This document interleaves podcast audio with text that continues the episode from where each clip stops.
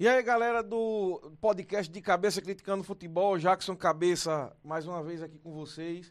Ao lado do meu fiel escudeiro, Igor, mais conhecido como o Igor do Criticando Futebol. E hoje estamos recebendo uma convidada muito especial, né, a Alicia. Mas antes da gente começar, vamos deixar alguns avisos aqui. Bota- não esquece de botar a baixinha aí. É, alguns avisos pra gente começar, beleza, galera? Você que tá chegando agora, tá conhecendo o canal da gente, deixa logo o like. Deixa eu dar um mute aqui. Deixa logo o like, se inscreve pra ajudar a gente, entendeu? É, vai lá também no arroba de Cabeca Futebol, que é esse Instagram que tá aparecendo aqui embaixo. Vai lá, de Cabeca Futebol e no Criticando Futebol. Lá no de Cabeca Futebol tem desafios, tem informações, tem programação dos jogos todos os dias. É, também vai ter a agenda dos convidados. Tudo que você puder se informar de futebol lá vai ter. No Criticando Futebol também tem análise, tem as lives do Igor falando sobre os principais jogos da Europa e tudo mais. Beleza, galera? Então esse é um podcast. O assunto principal é futebol, mas a gente sempre gosta de deixar o convidado à vontade. A gente conversa sobre tudo, a gente debate sobre tudo. O interessante é justamente a gente ir mais a fundo, né? E co- como foi com o Viderlan, a gente conhecer as pessoas, não só pelo esporte, mas também pelos, pelas coisas da, da vida dela, que elas acreditam, né? Então é interessante a gente, a gente sempre bater esse papo. Então, antes de começar, é, o Igor, dê as boas-vindas aí, Igor, que eu vou ler os, os, É, os patrocinadores. noite, é, pessoal. É, agradeço todo mundo presente aqui. É uma felicidade. Depois de termos entrado para a história semana passada e vamos entrar essa semana também. Então se Verdade. lembrem de acompanhar a transmissão da gente é, dos jogos da, da Liga dos Campeões.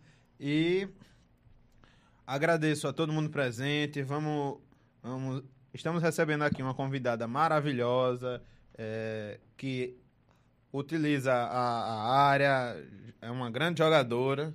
Inclusive, eu tive o privilégio de ver alguns momentos dela jogando, não ao vivo, não recebi o ingresso, mas é, temos aqui a, a Alice Oliveira. Então, pessoal, só vem com a gente, aproveita. é, e manda pergunta aqui ou liga, tem um número da. A, a gente disponibiliza o número daqui da rádio. Agora, com sempre com muito respeito com todo mundo aqui, tá, pessoal? Então, tamo junto. Bora lá de cabeça. É interessante, a gente vai colocar os números, viu, brother? Tu coloca. eu não sei se pode, pode colocar o número pra. A Jazz, a Jazz, eu acho que ela vai ligar e vai falar com a gente também.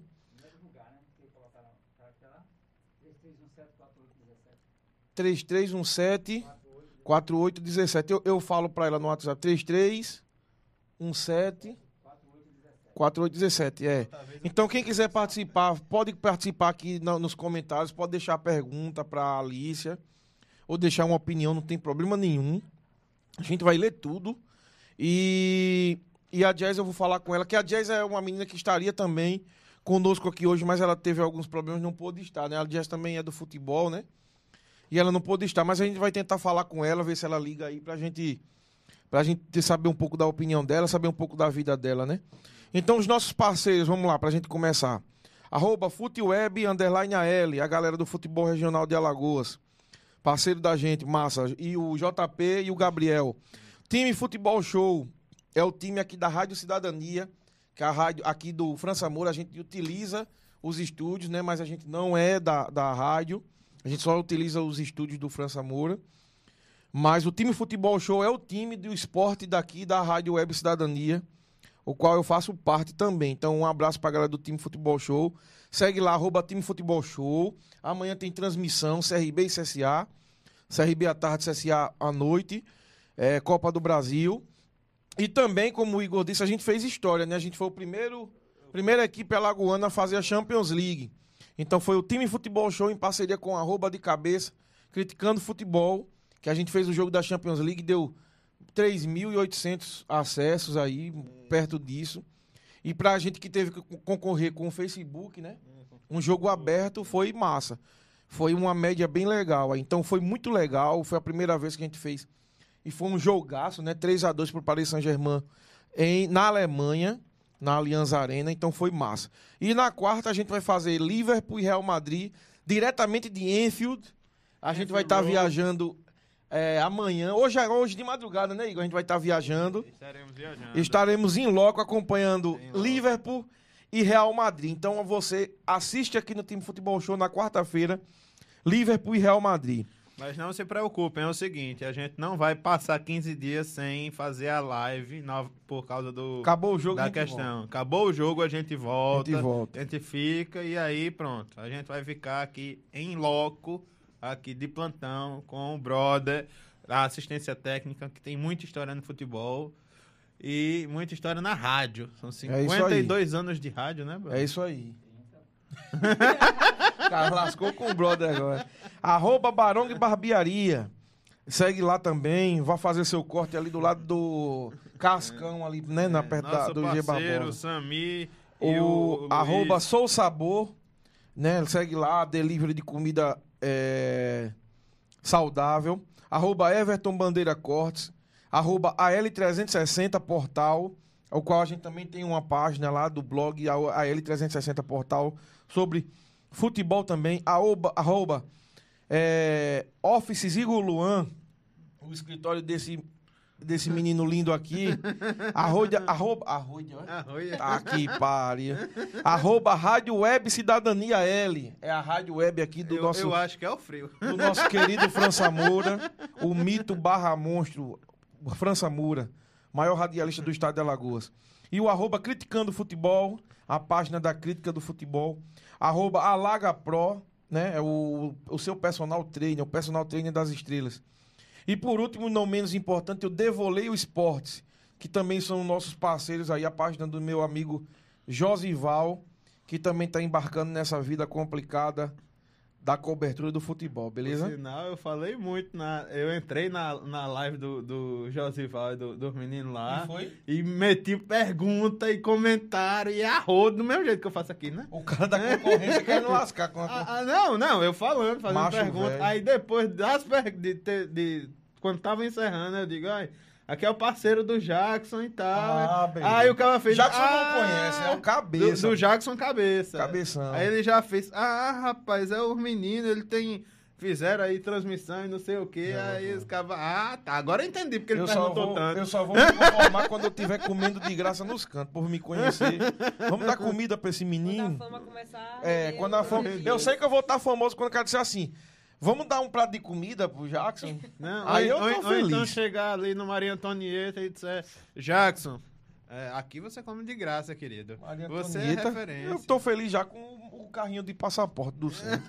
então vamos lá, pra gente começar, que a gente já tá conversando muita água e vamos logo partir é, pra vamos, Alicia. Vamos lá, vamos lá. É, deixando logo aqui os, os, primeiros abraços pra galera que tá participando.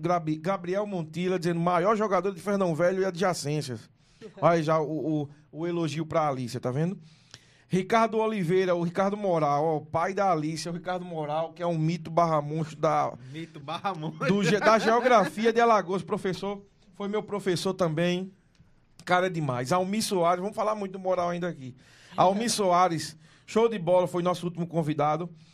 Gabriel Monteira, quantas Champions League, Moral? Moral vai dizer já. Moral tá dizendo aqui, tô aqui da, da Turquia. Jogo, tô aqui jogando na Turquia. Turquia é o que? É uma rua da Jaqueira? aí o, aí o, o, o, o, moral queima aqui... o cara não, queima o cara não. Jogador caro. Aí o moral tá dizendo aqui, e essa bandeira do Bolsonaro aí? Não, moral, aqui não tem nada a ver com o Bolsonaro, não. Se preocupe, não.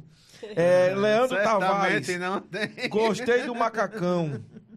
Já elogiando a, a, a Alice aí. Obrigada. Dá uma moral no, na central de estudos. Vamos é, dar uma moral é, assim, mano. É macacão, né? É, fica bonito. Com todo respeito. Acioli Júnior.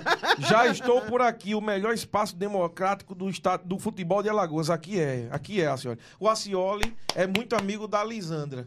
A Lisandra é a Laís. Acho que você conhece. Sim, mas explica o pessoal a preta. É a Lisandra aqui, ó. Explica a preta. Aqui, você, é que, chega, que, que eu falei com você, que falou com você, que eu... Sim, sim, sim, sim. É porque sim. eu chamo de Lisandra, entendeu? Porque quem é. falou comigo foi Keka. Ah. Que é amiga dela. Que é amiga dela. Ah, então beleza, Ei. descobrimos. Explica ao pessoal aí quem é Lisandra. Lisandra é minha amiga que trabalhou comigo. Que através da Lisandra eu cheguei na Alicia. E quando eu cheguei na Alice, descobri que ela é filha do Ricardo Moral, que é muito meu amigo. E o Ricardo Moral disse que tem oito Champions. Oito Champions, Oito caralho. Tudo no Ricardo, campo da- Ricardo, tudo no campo do Ricardo, Vasco, lá olha, na Jaqueira. A, a gente já é seu fã. Todo, todos aonde? No campo do Vasco, lá na To- Jaqueira. Eita, o campo do Vasco, eu sei. Eu não transmiti essa Champions, infelizmente, mas admiro. Porra, você é foda. Você, Messi, Cristiano Ronaldo. E o Álvaro de Castro, melhor podcast da atualidade. Obrigado.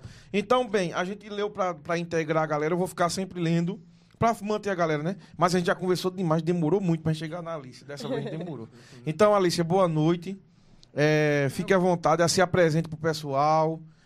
Que hoje a gente vai te conhecer e ao mesmo tempo a galera em casa vai te conhecer também. E espero que seja um papo bacana aí. Conte quem é você, de onde você vem, quantas Champions você tem, onde você jogou, categoria de. fa- Fale tudo aí, vai, fique à vontade. Então, boa noite pra galera. Obrigada aí, gente, pelos, el- pelos elogios, pelos amigos que estão presentes também. É, eu vim de Fernão Velho, né? Sou de Fernão Velho. Minha família mora lá ainda. Hoje eu não moro mais em Fernão Velho. Mas meus amigos, minha família são de lá. Então, o meu início, né, como como mulher que pratica futebol, futsal ou qualquer tipo de esporte que já joguei al- algumas coisas. Então, o início foi na rua, né, jogando pelada, jogando travinha, que até hoje quando eu vou em Fernão Velho, eu não perco a é, oportunidade É de jogar demais, com a né? galera, é bom demais. Nostálgico, né? Sim, demais. E é bom, né? É, Então, é massa. tudo começou na rua, com- jogando com a galera, perto de casa. Os meus primos gostavam muito de jogar a bola. E eu tinha uma parce- um parceiro, né? O meu, a minha dupla de futebol, de, de pelada na rua, era o meu primo, em casa. E aí a gente jogava na, na rua mesmo. Foi evoluindo e aí eu fui é, encontrando um espaço de mulheres que jogavam futsal em Fernão Velho.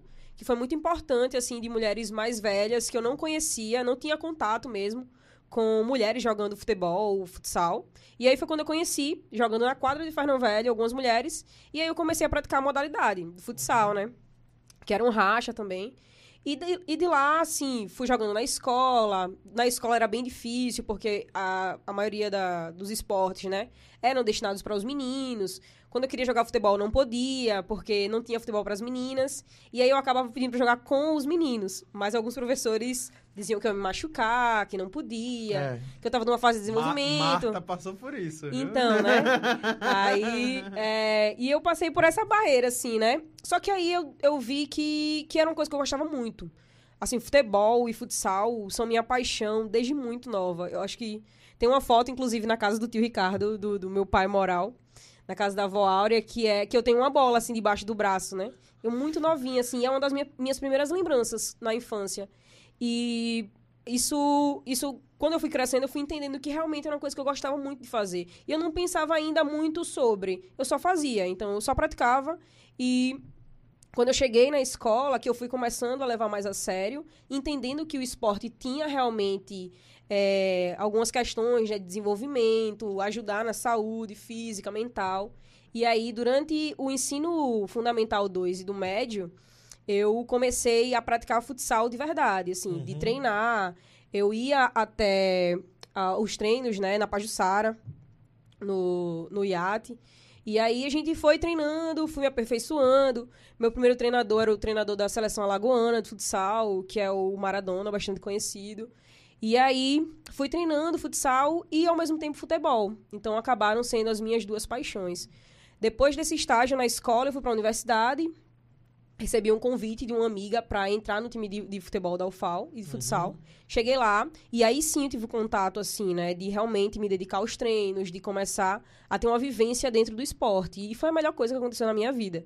Uma das coisas que eu mais converso assim com um amigo meu, que é o Luigi Alpino, que ele é uma das referências assim no esporte para mim, um excelente professor, já é preparador físico do CSA. E a gente conversa muito de como o esporte ele dá muita coisa pra gente, né? Ele é preparador físico do CSA de meninas ou de, do, De- do masculino. Do masculino. Isso, do O profissional. Do CSA, o CSA do, de feminino parece que terminou, não foi? Foi.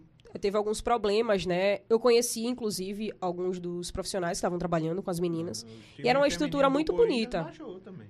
Uhum. É, Do, tá- Corin- tá- do Corinthians, Corinthians de Paulista, São Paulo. Nós temos muitos São Paulo. problemas, na verdade, né? Quando a gente monta, aqui em Alagoas, é- às vezes a gente tem uma iniciativa de de começar a montar esse time feminino. Só que ao longo do, do meu tempo, né, como atleta de futebol e futsal, eu vi várias vezes os times montarem uma estrutura bacana, assim, que as meninas se empolgam para ir. Inclusive, esse projeto da, na UFAL, do, do CSA feminino, foi muito bonito. Com a equipe preparada para isso, mas acabou se desintegrando, né? Os profissionais que estavam, eram bem capacitados, eu conheci alguns, algum, alguns deles, inclusive o Denis Dantas, né? Que, é, que era, também trabalhava com a gente na UFAL, Sim. na preparação física, e era muito importante para a equipe. Então, a minha trajetória foi basicamente essa. Hoje eu tô na UFAL, jogando futebol, jogando futsal. A UFAL é a minha casa também, onde eu aprendi tudo o que eu sei sobre futebol, sobre futsal. Aprendi com o Leandro Tavares, que é um crânio também, assim, no, no futsal. A gente brinca com ele, chama ele de Jesus. Você já, citou, você, já citou, você já citou uns três nomes, Luíde, Luiz Alpino, Maradona, Maradona. e o, agora o Leandro Tavares. Isso. São três caras que eu confesso, sou- eu sou sincero, não vou, não vou dizer que eu conheço. Sim. Mas que três caras que, pelo que você falou, eu gostaria também de um dia receber aqui para falar também de, Sim, de futebol feminino, de preparação e tal. sim. Depois show. aí também, se Acredito puder. que eles vão assistir, inclusive. Pronto, se puder dar já Acho contato. bom, acho bom, Porque Leandro, depois- depois acho de bom vocês- Maradona, vocês Depois de você, vai ser o, o David, David, eu acho que se pronuncia assim, que também é treinador de base, só que de meninos. Sim, sim. Ele revelou alguns, alguns atletas. Ele representava o Flamengo aqui. Mas aí era interessante a gente falar também Show. com um preparador de meninas. Porque eu imagino que seja tanto difícil para vocês quanto para ele, assim, de, Com de- certeza. porque ele acredita em vocês e a galera não acredita nele porque ele acredita em vocês. Não, existia, existe ainda, né? Uma desconfiança muito grande. Dentro da própria UFAL, a gente enfrentou muitas barreiras, assim, de, de acesso à quadra, de acesso ao campo, de acesso a recurso. E aí, quem fazia essa linha de frente era justamente o Os preparador cara. físico, era Batia o treinador. pra- pra- Nós, como atletas, também, muita gente, a gente, a gente- muitas vezes a gente entrou nesse embate. Então, a gente que reivindicava esses espaços, né? Porque, obviamente, nunca vai ser dado. A gente tem que, que ir em busca, né? Eu acho que o futebol é muito... O futebol feminino, principalmente, é muito disso. Se você quiser conquistar um espaço e respeito, você precisa provar. A gente provou, né? A gente foi três vezes, se eu não me engano, três vezes não, quatro vezes campeãs aqui na, no estado de universitário. A gente representou Alagoas no Brasileiro Universitário. A gente Pois conseguiu. é, eu, eu fiz cobertura do Brasileiro Universitário lá em Brasília. Massa. Foi top. A galera. E, senti falta de um time de, eh, de Alagoas que não tinha. Não tinha. Assim, lá, né? Uhum. Quando teve lá, a- acho que se eu não estou enganado, foi agora em 2019, 2018. Foi 2019, foi 2018. E eu senti falta de, pô, cadê o time de Alagoas? Que eu quero me intera- interagir com a galera. Então, Não aí teve, é mais né? uma dificuldade que a gente enfrenta. Por exemplo, no, no esporte a gente vê uma. Uhum. Existe uma diferença muito grande quando a gente vai tratar de regiões. Como eu sou da geografia, é inevitável não analisar assim, né? E eu acho que no, no masculino a gente enxerga da mesma forma. Eu converso muito com o Luiz de Alpino, que ele também é preparador físico da, da arbitragem, e ele viaja muito, né? E ele fala: olha, a gente daqui do Nordeste, a gente é muitas vezes prejudicado nesse quesito. Porque a gente não recebe um incentivo nem fiscal, né? Um incentivo eh, por parte do governo, do Estado, que seja, nem das próprias eh, instituições privadas. E as pessoas que, que estão no Sudeste e no Sul, obviamente, né, minha gente? A gente sabe que existe essa diferença de recurso. E no Jubes aconteceu justamente isso, no a gente é Brasileiro prejudicado de todas as formas. A gente É, aqui. então, Até por ser nordestino também. exato. tem E aí o- E, e tocar num ponto que, assim, é um- uma, uma, uma falha num critério da é, CBF, né? Da Confederação Brasileira É, de Futebol. é, é, também. têm que estar atentos É como eu com tô dizendo, de todas as formas. Porque são todos os níveis. CBF é foda pra. pra É pra complicado. geografia, pra gente viajar e tal. Sim, a e ninguém quer né? pagar pras meninas. Não, eu vou pagar não, não sei o quê. No, no patrocínio é foda Sim. mesmo. Na CBDU, hoje tem o formato do Brasileiro Universitário, que ele é, dividiu por regiões. Então, a gente disputou o Nordestão. E o Nordeste aqui, no, no Universitário, é muito competitivo. Assim, quando você vai comparar as universidades do Ceará, é, Rio Grande do Norte...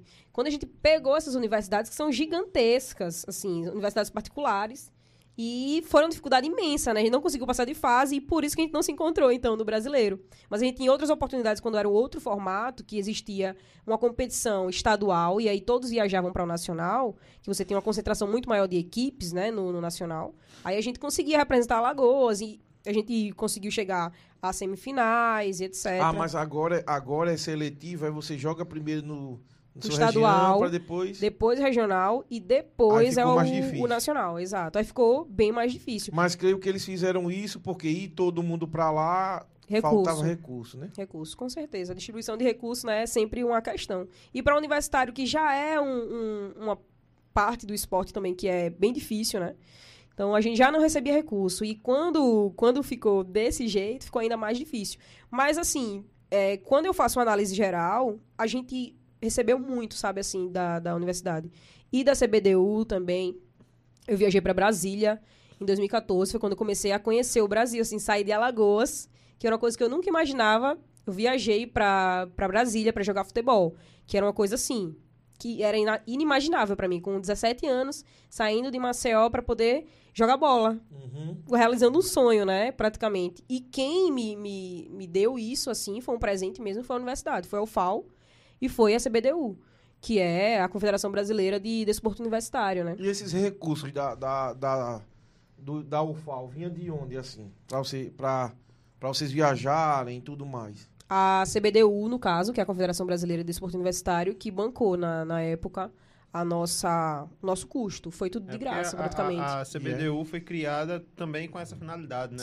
A A, CBDU se tornou um braço da CBF. A CBDU, um, um- uma questão abaixo, que é...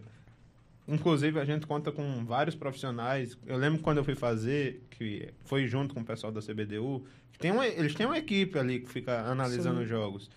E eu fui no meio e tá, assim, eu na época estava escrevendo para ESPN e passei, é, eu já estava em Brasília, o pessoal, cara, olha, é, você está em Brasília, beleza.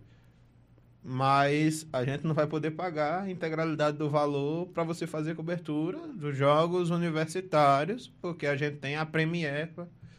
Não, eu disse nomes, né? Porra, é foda. Enfim, o pessoal, o pessoal tá vendo, então fazer o quê? Foi. É, mas assim, é, aí eu fui e eu curti pra caramba. É. Curti muito, que eu achei do cacete. É porque evento Sim. esportivo é massa, né, Ah, velho? demais. Não, Você eu achei, eu achei a, a atmosfera, a atmosfera, pô, é- é- cara, é, é diferente. Quem tá, sabe. E os atletas, Você né, que viajar mesmo. trabalhar e representar, eu acho que é massa. Eu nunca fiz algo assim, mas deve ser muito massa. Esse que a gente foi, foi o Brasileiro Universitário de Futebol Feminino. 2000 e quanto? 2014, que foi, assim, um marco, assim, na história do futebol feminino universitário. Acho que do, futebol- do próprio futebol feminino, porque a maioria das atletas, elas, é, que estavam, né, lá também, a maioria não, algumas atletas, na verdade, representavam também o Brasil na seleção brasileira de futebol feminino. Uhum. E aí foi uma competição riquíssima, com 27, não sei se eram 27 ou 26 delegações, ou seja, o país inteiro praticamente estava lá. Então era uma atmosfera, como você falou, que era surreal, assim, pra gente. Você estava tendo contato com mulheres que estavam jogando na seleção brasileira. Inclusive, a Formiga foi assistir um jogo nosso é, lá em Brasília. Foi muito da é uma hora, assim, resenha velho. Quando a gente Ela- olhou ela, pro lado- Ela é uma resenha Quando a gente olhou pro lado, a gente disse formiga. Quem tava na época jogando era Andressinha. E aí a gente viu meninas da seleção prestigiando essa, essa competição, porque realmente foi um marco. Então, eu acho que hoje eu devo tudo, assim, ao esporte universitário. Conheci alguns estados no Brasil justamente E, nesse ela- processo. e elas olhando ali para o, o, pra o que seria o futuro. Tipo, elas não tiveram isso. Sim. Elas passaram antigamente, né? Porque, por exemplo, hoje a gente está criando é, é, possibilidades. Até com, com imagem, com divulgação, com comentário. sim. Isso daqui a gente, a gente dá ideias e aí o pessoal vai lá e executa.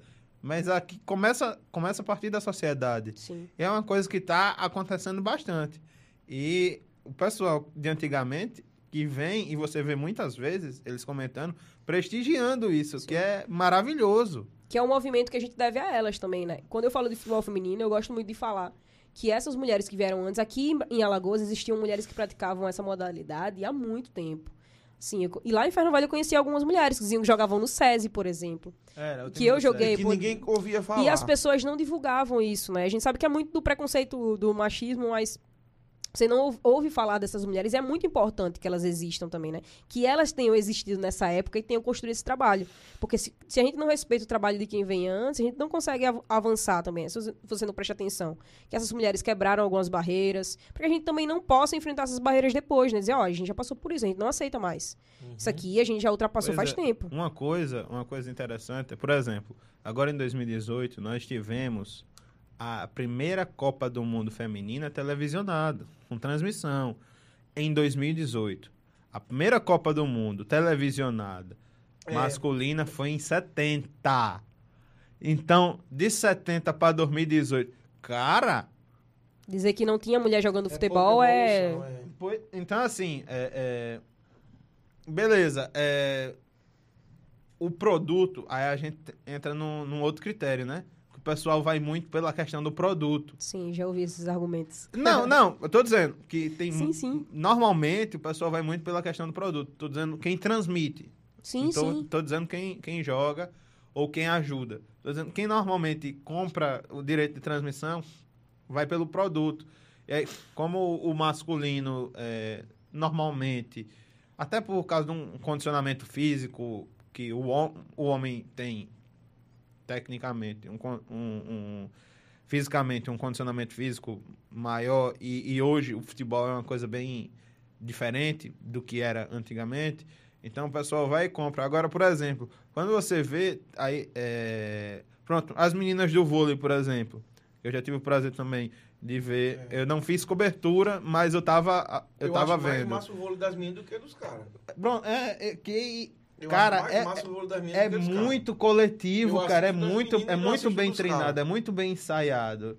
E, Eu inclu- acho que no futebol não, não, não, é diferente, não, velho. A mulher pode jogar futebol. a- é. Então, é. é, existem algumas, algumas questões, né? Quando a gente vai falar sobre comprar futebol feminino. É, Muitas pessoas argumentam que o futebol feminino não é rentável. Ou seja, ele não vende.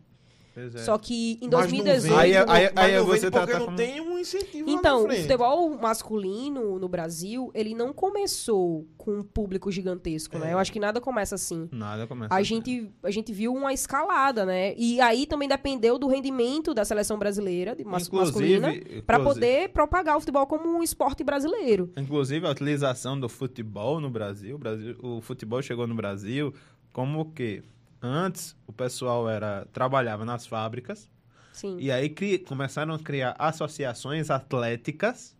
É o mesmo que é- processo da Inglaterra, inclusive. Não, né? que o- na- mas que na Inglaterra foi o progenitor. Mas o futebol chegou no Brasil trazido por, por ingleses. Sim. Foi. Ingleses que já tinham uma condição melhor. Sim, sim. Aí, jogou, a- e a- jogava. aí ali colocava para que que eles Brasil tivessem um Se condicionamento popularizou físico, entre a galera pobre, né? Só que Então, aí o contexto do futebol porque era a totalmente galera pobre, né? É. Porque a galera pobre era quem trabalhava. E a galera Sim, rica é. era quem tá, era os filhos dos donos Sim. e tal. E, e É. na Inglaterra, hoje, por exemplo, não, não rola mais isso. Não, é- não, não, não tem, não chega nem perto. Porque Ali o pessoal já vem preparado ali de base, de menino, para jogar bola. Isso no feminino, hoje, a Federação Holandesa de Futebol Feminino e a Federação é, Turquia, a Federação Turca de Futebol Feminino, lembrei tanto agora. É, E a federa a- são três federações que compraram essa ideia. E a Federação Inglesa de Futebol Feminino compraram muito a ideia de, de assim, e pegar o futebol feminino e assim é, projetar e, e se não é um produto rentável agora, beleza, vamos tornar rentável para lá para frente. Aí sim, é isso que eu queria Aí, dizer. aí, aí que eu achei. Se não é um produto correto. rentável, porque falta assim, incentivo da galera pra se tornar um... Que aí eu Como é que acho... você quer ter retorno que se você não parte- investe, né? Exatamente, que aí eu acho que parte do governo. Pra que- mim, eu que acho é uma que parte. coisa, uma Porque coisa o que- empresário não vai chegar e vai dizer... Sim. Vamos se juntar aqui, sei lá, a marca tal, marca B, marca C, e vamos tornar isso aqui. Eu acho que parte muito do, do, do, do- Uma coisa que da acontece, CBF, uma coisa que que acontece aí nas vem Olimpíadas. da política, né? Que a CBF a gente sabe que é uma zona do caralho. Uma coisa que acontece nas Olimpíadas que é muito interessante é que, por exemplo, nas Olimpíadas, é, muito, muito, muitos atletas, que são já atletas condecorados, eles é, não treinam aqui, eles treinam fora, mas não é por opção deles, é porque eles, pre- o pessoal prefere ver primeiro os resultados para depois. Aí, peraí, fulano gastou do bolso, beleza, fulano teve condições para isso. E o fulano que não tem as condições para isso, como é que ele vai se preparar? Então, o Brasil quer ver primeiro o resultado, é, depois... a- então, o para você ter um resultado à frente de, de um projeto, é uma coisa muito fora da curva. Com certeza. E eu acho que o Brasil, ele é muito diferente, né? Obviamente, a gente tem que enxergar as realidades que a gente tem. Por exemplo, hoje, é, é uma observação minha, tá? Não é uma coisa que eu tenho dados comprovando. Mas uma observação que eu faço é que a maioria das meninas que conseguem alcançar o profissional no, no futebol, elas não conseguem ter uma escolaridade básica, assim, É, por exemplo. ab- Que é a mesma coisa que acontece no masculino. Então já é uma cultura aqui dentro do, do Brasil que a gente não incentive, por exemplo, o direcionamento do esporte para o universitário. Porque a gente não prepara da base até a universidade e da universidade a gente encaminha para o prof- profissional, por exemplo. Porque se você não tiver condições de se manter no esporte, você vai ter uma profissão.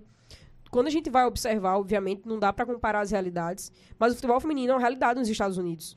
É uma realidade muito grande, assim. As pessoas param para assistir futebol e compram futebol feminino como um Mas- produto realmente. Mas Agora, que também ainda deixa muito a desejar. Que deixa a desejar, Porque porque, o mesmo- pagamento dos salários do- É, do, isso- masculino e do feminino também é eu muito tava- diferente. Um dia desse eu vi o salário da Marta.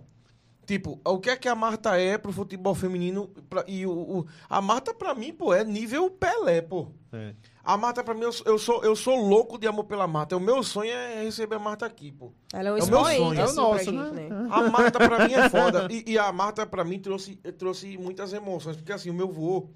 ele- eu vou viajar agora em outro, outro, outro negócio. Mas eu- o meu vô, ele é muito fã de seleção brasileira. Ele odeia Flamengo, odeia CRB. Ele não tem nenhum time, ele é só seleção. E o meu vô, ele era louco, louco de amor pela seleção feminina. E todos os jogos da seleção eu assistia com o meu vô. Aí chegou uma época que 2000 e 2006, 2006 a gente perdeu a Copa do Brasil, do- a Copa do Mundo do, fem- do masculino. Aí quando- foi quando começou a mostrar mais o feminino. Aí a nossa, a nossa campanha na Olimpíada de 2000, Em 2014. a, nossa, a gente teve uma 2008. campanha feminina muito 2008. boa já na de 2000, e- na de 2008. Pronto. 2000, e- 2008, 2000. 2012. Foi aí 2012. Não, pô, 2008 foi Pequim, né? Aí 2012 Londres. Sim. Pronto, foi 2008. 2008 aquela aquela aque- que a gente era pra ter sido campeão ali, Foi uma com seleção, futebol. assim, Foi a melhor. De alto Foi a melhor. nível, Marta, né, bicho? Formiga, Cristiane, é, E- Daniela, e- Daniela e- Silva, E no auge do direita. fisicamente Todo mundo no auge tava do no futebol, auge. A né? goleira era a esqueci. Se bem que a Marta, a pessoa não pode nem dizer quando é que ela tá no auge, né? Porque Meu, meu eu irmão, não consigo ali, dizer, O velho. meu avô ficou tão emocionado naquela Copa. A gente assistiu todos os jogos. Foi, foi, foi marcante por aquilo ali. E, e- mas não foi Copa, Olimpíada, Olimpíada. Olimpíada. Naquela Olimpíada foi massa demais. Aí depois, nessa Copa que transmitiu, também foi massa. Não, mas não, não foi Copa, não. Foi outra Olimpíada. Que a Copa foi 2018, meu avô já tinha falecido. Então eu vivi muitas emoções com ele. Ele, ele era louco pela Marta, louco, louco de amor pela Marta. Aí eu aprendi a gostar, o assim. talento que a Marta Mas, tinha, tipo- é meio difícil você não gostar dela, né? É, pô, a Marta é demais. Até pô. hoje, se você for acompanhar os eu jogos já, dela... eu já travei, eu já travei muitas discussões e com amigos meus pra saber assim se a Marta no meio dos caras se ela jogaria. Aí eu, eu tô Ah, jogando até essa guerra A Morgan também. Porque justamente por isso. Morgan, É- é porque, assim, é-. É porque assim, eu tenho, eu Porque a tenho, galera eu tenho um crush seguinte- na Morgan, sabe? Ah, Com todo sim. respeito a, a, a, a minha companheira, te amo, amor. É, A Morgan, mas é, a a, Morgan é a, demais. a, a Morgan, cara, Melhor do mundo três ou quatro vezes ela, né? foram três. Três Mas a Morgan, o, o, o jeito que ela se projeta, o jeito que ela joga, é muito, é muita atenção aos detalhes. Por exemplo, eu achei pra mim, por exemplo, na última Copa que teve, eu até fiz um tá no IGTV, o primeiro vídeo que tem meu, que eu gravei no IGTV, é, foi falando sobre o Mundial Feminino. É, que eu achei top. Não, Lúcio Bronze jogando. nível, 2018 foi E, a- e aí. Pena que o Brasil já não tava. É, porque o pessoal já tava mais, mais a desgastado. Suécia, Estados Unidos, Ah, Holanda, Holanda. tudo. Isso, ah, Canadá. é, tava É, tudo- tudo- Bronze É porque assim, arrebentando. é justamente isso que o Igor disse. É, que a gente Agora, sabe... uma coisa, no futebol masculino dos Estados Unidos, tem essa mesma dificuldade, porque o investimento vai pro futebol feminino. Porque o futebol que eles querem praticar, que, que a, a federação de, de, fute, de, de futebol, que ele lá não é de soccer, não é de soccer, né? A de soccer vai, é, fica à parte. É, é o futebol americano, aquele futebol Sim. americano que é diferente. Agora, o futebol masculino, se você for ver os jogadores hoje americanos, a maioria deles, muitos deles foram, são filhos de, de, por exemplo, mexicanos que foram morar lá e se naturalizaram. Então, assim, eles têm dificuldade, assim.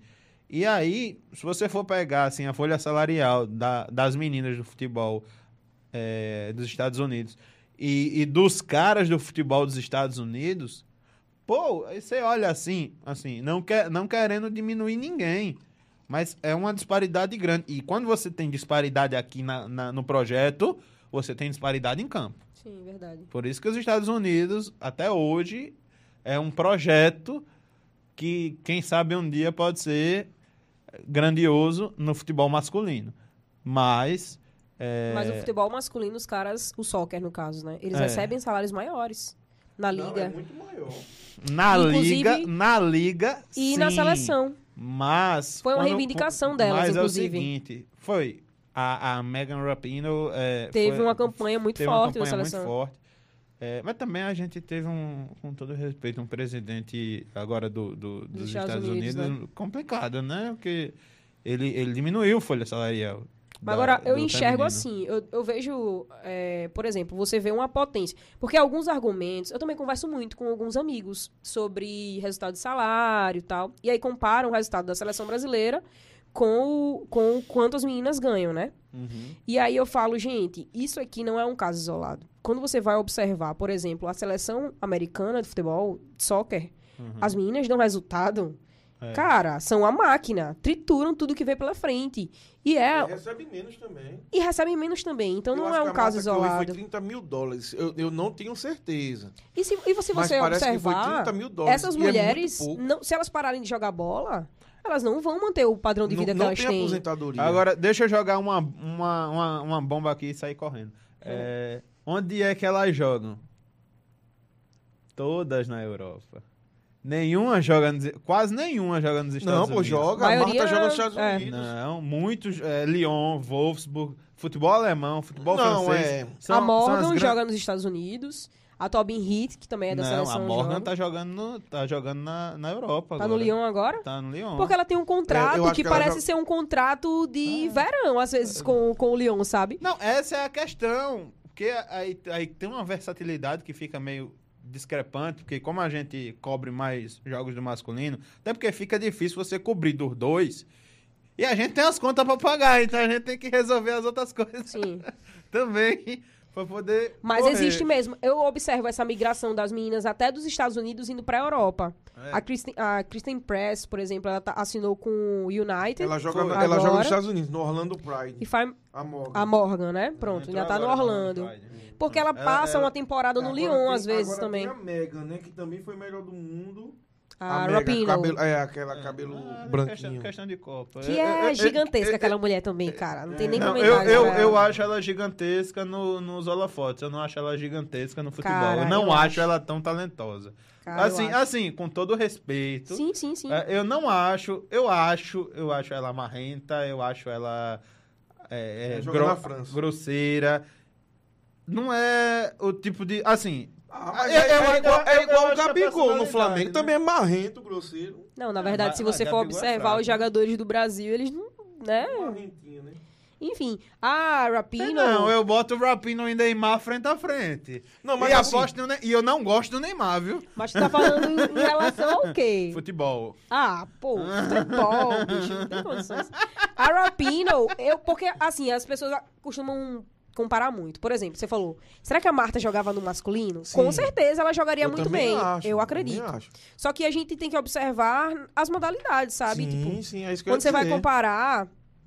É, quando você vai comparar Não o nível dá- de não dá, desempenho. infelizmente não dá pra comparar. Exato. E isso Por não é uma Porque questão os caras de... os cara treinam desde muito jovem, academia, tudo. Sim. Os caras têm tudo. Não, pô. o suporte é completamente Você diferente. fica mais forte. Não, Você fica mais forte, você fica mais veloz. Não, Então, tem gente que às vezes fica chateado, os caras disserem, acha que é machismo de nossa parte, mas Não. não é. É porque não dá pra comparar mesmo. Não dá. As disparidades Agora, existem se as mesmo. meninas tivessem um treinamento como os caras têm, então a né? Marta é um exemplo de que foi mais distante do que as outras. Eu acho que se você botar a Marta, hoje mais não, porque a Marta também já tá, não é, no- já tá no fim de carreira ali. É, também é o físico. Mas ela né? no auge A dela. Não- Você botar ela pra Marta jogar no Brasileirão, ela destrói. Destrói. Na minha opinião, ela destrói. Aí, aí eu, aí eu, às vezes, eu converso com alguns caras, os caras dizem, você é doido, não tem como comparar, não. Pra mim, no Ah. caso da Marta, tem. Agora, é claro que as outras não tem, não. Rapaz, olha, agora As tem algumas algumas experiências tem, que foram feitas, né? De tipo, colocar uma menina que joga futebol pra jogar com os caras. Já? Algumas experiências E foram pronto, feitas. como foi? Teve uma experiência que foi no futsal, que pegaram a equipe feminina do Corinthians. Tem até uma matéria muito famosa no YouTube, se você Hum. quiser pesquisar. E aí eles, elas jogam com homens.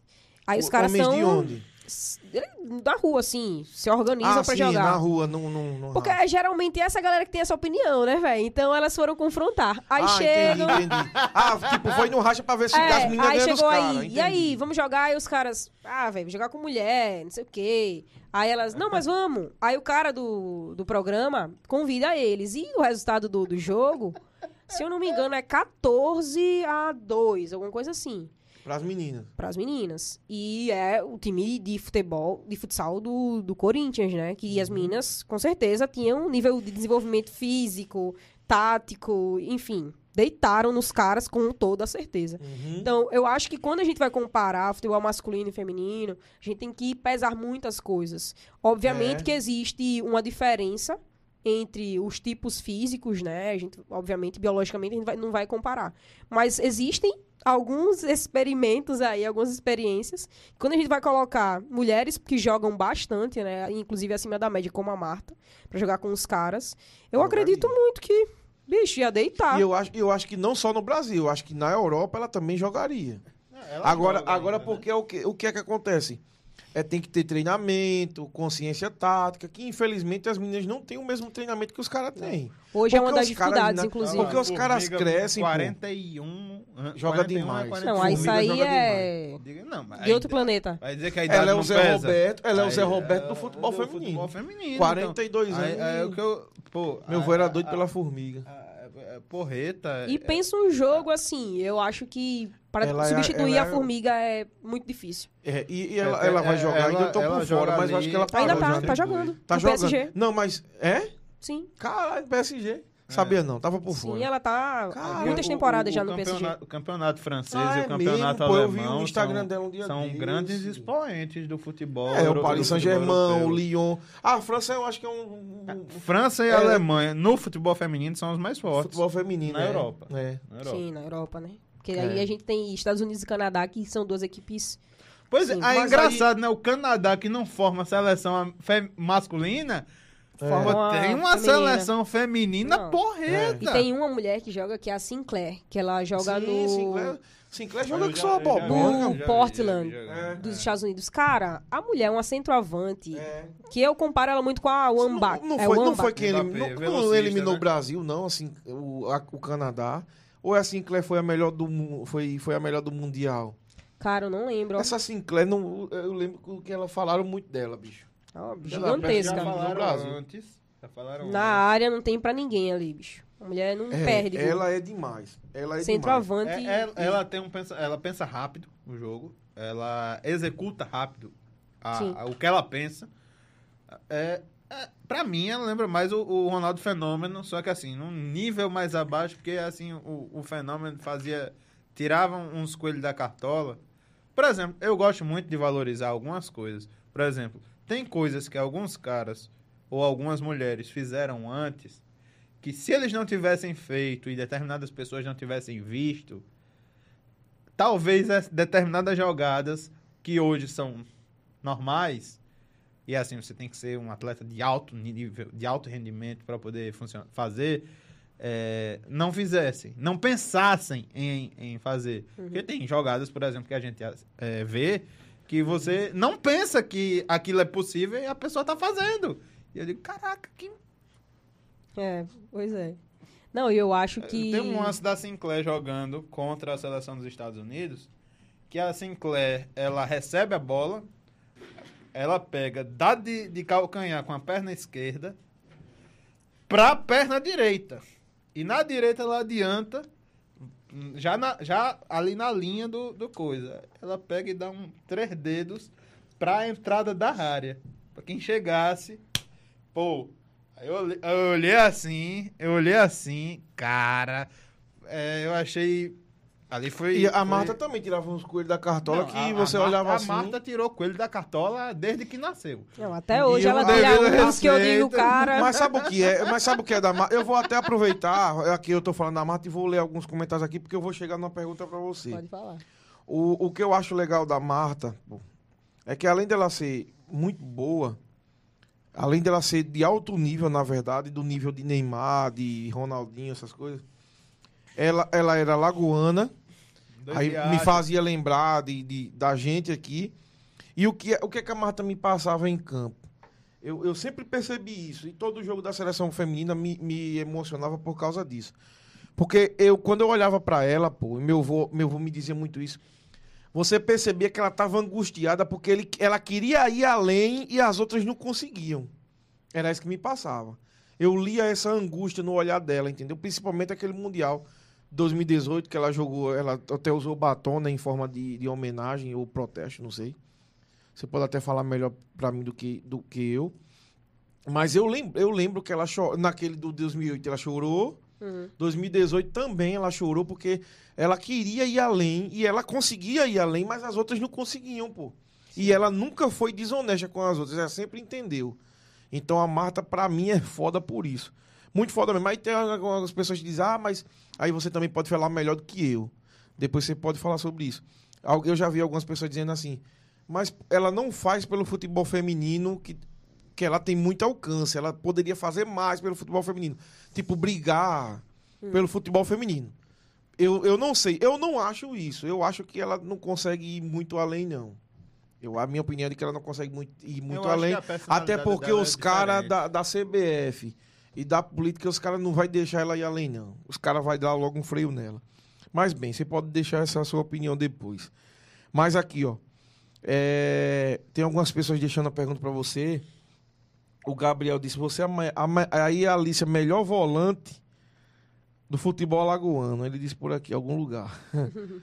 Tô procurando aqui. É, aqui a Eva disse: codinome é P. Eva aqui. Eva, que Eva- tá falando. Eva Pimentel, É. goleira do time da UFAL. Minha irmã, Ah. minha irmã. A gente jogou junto muito tempo. Ainda joga, né? é. Joga Porque ela vôlei tá com o também. nome ela aqui, é. codinome é P. Ah, tá. Aí só falou, é Eva nome aqui. É P. Só pela UFAO, a Alicia tem quatro Champions. Aí. Tá vendo? Aí, ó, eu vou ler as perguntas, mas disse assim: o Ricardo, o Moral disse, essa menina é Série A, tem habilidade. E o Everton Mandeira disse: Igor, meu irmão, show de bola. Seu barbeiro tá ligado. Um abraço, Alice. Aí o. Everton, Everton Mandeira, que é, é nosso É o parceiro. Everton Mandeira é. Cortes. Tiago Jucado disse: um papo cabeça, papo legal. Aí vamos lá para as perguntas. O, o Acioli Júnior perguntou. Aí eu ia te perguntar isso, por isso que eu tô lendo, porque a gente já faz uma coisa só, né? Show. Qual a maior dificuldade atual para fazer o futebol feminino ala- ala- alavancar no futebol alagoano? Aí, aproveitando, e assim, no Brasil, como é que você acha que, que, que o futebol feminino poderia, não digo alavancar, mas melhorar um pouco, ou então dar um grande passo, alavancar, como você queira? Alagoano Você, e você no é Brasil, volante, assim. você arma o jogo, então diga aí. Cara, olha, essa é uma, a pergunta de um milhão de dólares, né? Como a gente fala. E É aí, difícil mesmo, é eu costumo falar muito com, com o Luigi sobre isso. A gente conversou algumas vezes, eu dizia, Luigi, que, é que a gente precisa para sair dessa situação e a gente começar a crescer e enfrentar essas equipes que são gigantescas, né, lá fora. assim, realmente, num nível competitivo. E a gente viu uma crescente significativa da seleção brasileira. Quando você vê recursos sendo destinados e quando você vê competições sendo criadas no território nacional inteiro, você vê que o nível de competitividade vai crescer. É, É muito fácil você chegar e dizer, olha, o Corinthians é uma máquina. No Brasil, eu acho o Corinthians um dos melhores times do, do futebol feminino. Você chega no, no Sul, você vai ter o Kinderman, a por exemplo. Ferroviária, que foi a campeã da A Libertadores Ferroviária. agora. Você tem no Amazonas o 3B e você tem o Iranduba, por exemplo, que Uhum. eu acho um fenômeno assim fantástico esses dois clubes no, no Amazonas, porque a gente sabe que a dificuldade de investimento é muito grande, mas existe um incentivo muito é, pessoal assim eu enxergo, sabe, uma vontade de fazer dar certo que acaba alavancando esses clubes a nível nacional. Só que aí quando você vai analisar competições no território nacional, é uma das barreiras. Porque eu acho que se você não oferece é, competições para que essas meninas possam realmente desenvolver seu futebol taticamente, tecnicamente, e aí você fazer também uma gestão melhor desses clubes. Por exemplo, aqui em Alagoas, uma das coisas que eu enxergo que mais dificultam o desenvolvimento do futebol feminino é a gestão.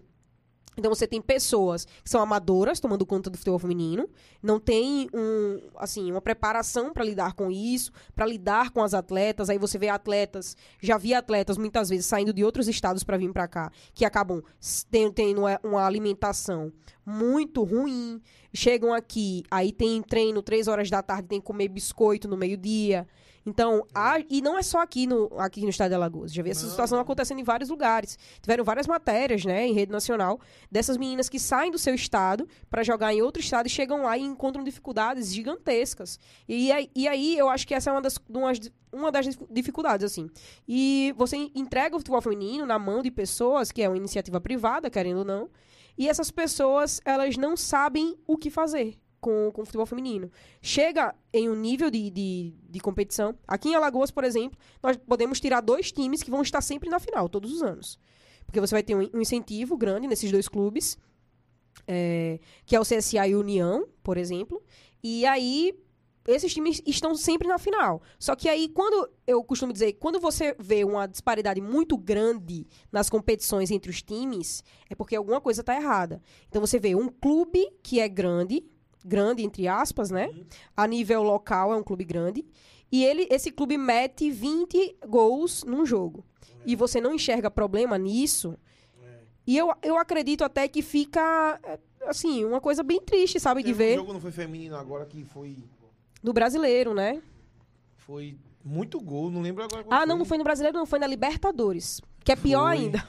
Porque você vê um nível de competição Foi 29 a 1, Libertadores e 29 você vê um placar 0. desse. É. Tem coisa muito errada, entendeu? Não, não pode, pô. E aí tem várias, várias questões. Tem a preparação da equipe técnica, tem uma preparação física que precisa ter por, por trás, tem que ter a gestão de futebol que as pessoas precisam ser preparadas. Agora que na CBF está começando a ter alguma mudança, colocando mulheres para gerir o futebol feminino, colocando ex-jogadoras para pensar e estudar o futebol feminino, para serem técnicas. E aí é, parece que é, é o pouquinho, mas que muda o todo, sabe? Essas mudanças muito específicas contribuem de alguma forma para mudar o todo. Se a gente começa a fazer uma gestão melhor do, do futebol feminino aqui em Alagoas, cara, acho que foi ano passado ou foi ano retrasado. A gente teve um problema de repasse de recursos que veio da CBF e as jogadoras não receberam aqui. É, e as- muitas, muitas jogadoras, né, meninas que estão atuando aqui no futebol feminino amador, ainda são minhas amigas. Eu não atuo mais tanto no futebol, fico mais no futsal. Mas me passaram situações que são absurdas. Então você recebe o recurso da CBF e você não repassar para as atletas por escolha é uma questão muito séria. Ainda mais quando você retira meninas de outros estados. E você na submete né? essas pessoas aqui a condições de. Assim. Que são inadmitíveis, inadmissíveis. E aí você deixa essas meninas aqui sem alimentação e levando elas pro treino. Então, o que é que esses parentes, né, que estão em outros estados, estão sabendo também? Será que existe uma, uma devolutiva? diz, né, pra não deixar é E porque é uma questão- análoga à escravidão. Exato. E é uma questão que é muito delicada, porque você está lidando com o sonho de pessoas. É muito difícil uma menina abrir mão do sonho dela. Então ela está se submetendo a todas essas situações porque ela está correndo em busca do sonho. E existe uma romantização, eu acho, no futebol da desgraça, sabe? Da ah, essa pessoa tá sofrendo, mas ela chegou lá. Tem que Olha, sofrer. Passou fome, foi pro treino de, sei lá, andou 14 quilômetros, chegou no treino e ainda treinou. Mas Gente, muita coisa na nossa vida, né? Às vezes não precisa sofrer pra cara, ninguém precisa morrer pra ver ser Deus, mais né? fácil. é, tem que ser- Agora sim, é, você tocou num ponto que eu adorei. Essa situação de. O pesso- essa situação do pessoal. Olha, pessoal, eu tô com uma dificuldade assim pra me aproximar do microfone, porque aí eu me desligo. é- é, eu sou assim mesmo. É, it's me. É, mas assim, é, dessa questão do pessoal brincar com os sonhos, porque, cara, isso é uma coisa muito palpável. Você tem ali, ó. Você tem ali o sonho de determinadas pessoas. Eu não falo isso só no. Eu falo isso no masculino, falo no feminino, falo no vôlei, falo no basquete, falo em qualquer modalidade esportiva. Você ter a questão do- dos sonhos de pessoas que, por exemplo, estão jogando ali. é, tem um primo. Eu tenho um primo que tá batalhando há um tempão para jogar para jogar futebol é, e não teve não tiveram peneiras. Teve uma peneira que ele fez e os caras são brutos. tinha né? uma, va tinha uma vaga, São tipo 200 caras pra uma vaga, né? Oxe. tinha uma vaga e a vaga já tava Preenchida. já É, tava às vezes, garantida. É, passa o filho dos caras, filho de empresário e tal. Ah, Acontece também no aí, futebol feminino. É, é, imagina. Se acontece no masculino, que hoje é, é mais comentado, no feminino deve acontecer coisa muito pior. E aí, é, é, e a, gente, a gente teve até um momento polêmico, é, questões de, de escândalos de determinados treinadores em relação a modalidades esportivas, de treinadores que só auxiliavam é, os, os esportistas que fizessem aquele agrado. Como é que eu posso usar esse termo sem ser pejorativo, cara? Poxa, rocha aí. É, que, que, era, que abusavam do, sexualmente do- dos profissionais. Você já deve ter ouvido disso, com certeza já ouviu. Eu, eu não vou perguntar se passou, porque Deus me livre eu fazer essa pergunta. Não, eu nunca porque- passei. porque eu, Graças eu, a Deus, eu, mas- eu- Não, mas você já soube de caso? Ah, aqui em Alagoas é comum, assim, É, a não tem problema, a gente, só tem problema se você não quiser falar. Sim, entendeu? Mas que não, você sem citar falar- nomes, assim, não, mas... é sem citar nomes. Não, é é claro. nome não, mas pra gente fica não fazer inimigo. Essa foi uma das grandes Eu- eu ia questões, perguntar isso mesmo também, eu ia inclusive, perguntar isso. no, no futebol feminino, recentemente. Que, assim, eu entrei em contato com algumas pessoas, né, da, da Comissão de Direitos da OAB, Direitos Humanos da OAB, porque era uma situação, assim, que, que tava me chocando e era uma banalidade, né? Uma banalidade do mal mesmo, de você saber que existe essa situação e você admitir essa situação. Porque eu entendo que essas meninas que estão passando por isso, porque a gente não pode culpabilizar a vítima, né? Essas meninas passam por isso muitas vezes porque elas enxergam ali a única oportunidade da vida. Ah, os caras subornavam pra dar uma chance. E isso, Tô ligado assim, já. de situações absurdas. Nem você dizer, mas eu já tô ligado De é. ter que de só colocar no campo se Sim, fizer é. isso, de só receber se passar por isso, e assim, de ameaças psicológicas, enfim. E aí a gente conversei, né, com, com essa Agora galera. imagina o que, a, o que as É, meninas é, da é. seleção anterior não passou. Porque hoje, é, é, existe a internet, tudo. Hoje as- a pessoa tem muito mais coragem. Ainda tem muito. Mas a Ainda pessoa tem tem muito mais coragem. Ainda tem muito, pô. Mas a galera tem muito mais coragem. Mas imagina anticamente, meu irmão, Só que não tinha. que. Ó, a Momen- cabeça. Momento lei e ordem aqui da entrevista. Cabeça, assim, assim, né? é, eu acho que a gente que. Inclusive, eu conversei es- esses dias com, com a minha namorada sobre isso. Eu falei, a gente não pode mais tolerar algumas situações, sabe? Sim, claro que não. É, quando você vê uma pessoa sendo agredida e você se cala, você está sendo cúmplice. E você não pode ser cúmplice de uma situação dessa. Se você vê uma pessoa que está sofrendo dentro do futebol feminino, sendo abusada e você se cala, porque é uma coisa, eu digo a você, que todo mundo que joga femi- futebol feminino em Alagoas sabe e não denuncia. Eu tô ligado. E é. isso já chegou, assim, em, em lugares muito altos de influência, de essas pessoas sabem o que tá acontecendo, sabe? Uhum. Só que ainda não, não tiveram ações efetivas. E eu digo, olha, hoje a gente chegou num- numa situação do futebol feminino que é. A gente tá discutindo hoje, por exemplo, futebol feminino num podcast. E isso é muito massa. A gente já chegou em patamares que eu acho que as mulheres que vieram antes nunca pensaram chegar, né? A gente tá vivendo um sonho hoje de pessoas que vieram antes. Então, esse é o momento da gente ultrapassar essa barreira para que as meninas que vierem no futuro não tenham mais que passar por isso. Então, se a gente tá vendo a situação acontecer agora, eu acredito que a gente precisa ir pro combate, sabe? E, e eu acho que é um recado para as meninas que jogam futebol feminino também. Não se submetam. O seu sonho não tá na mão de um dono de um clube, o seu sonho não tá na mão Claro. de um treinador. O seu sonho, ele vai ser cultivado e se você não conseguir aqui, ali vai abrir outra E oportunidade. eu fiquei feliz quando você disse que o seu pai incentivou muito, né? O moral. Cara, ele ia assistir Pode os meus falar. Eu- jogos. eu, eu gostaria que você falasse, porque assim, a minha esposa tá grávida, né? Aí quando você me disse isso, eu tu- quando, a partir do momento que a mulher diz assim, tô grávida, que você sabe que vai vir o seu filhinho, você só pensa no filho. Aí quando você falou, eu conheço Moral, Moral é muito gente boa. Aí quando você falou, aí eu fiquei pensando, digo, já pensou se a minha filha. Porque assim, eu digo muito pra minha esposa. Aí ela diz bem assim: ah, existe uma tradição, né? Nas coisas. Diz, não. Ela diz: espero que seja uma menininha, porque pelo menos você não vai levar pra jogo. Mas eu não Não vou. vai. Vai usar tudo do Flamengo e vai pra jogo. Sim, comigo, vai viajar, vai tudo. Aí, aí você falou, né? Porque existe essa tradição. A minha esposa, ela, a, a mente dela diz assim: Sim, "Não, sim, se for sim. menina, não vai pra jogo. Eu digo, vai pra jogo sim. Aí eu, quando você falou de ser meu pai me incentivou pra caramba, eu fiquei pensando, digo, a pessoa, se é menininha. Não, o meu bicho quem pagava era o moral. E era. Aí dizia, se a pessoa se é menina e quiser jogar, oxi, meu irmão. Eu Cara. sou o primeiro da fila a bater. a- Vamos bater, Pode falar ó. sobre moral. Moral incentivou muito você, né? Então, velho, quando eu, inclusive, quando eu comecei, quando eu comecei não, né? Eu sempre joguei bola assim desde nova.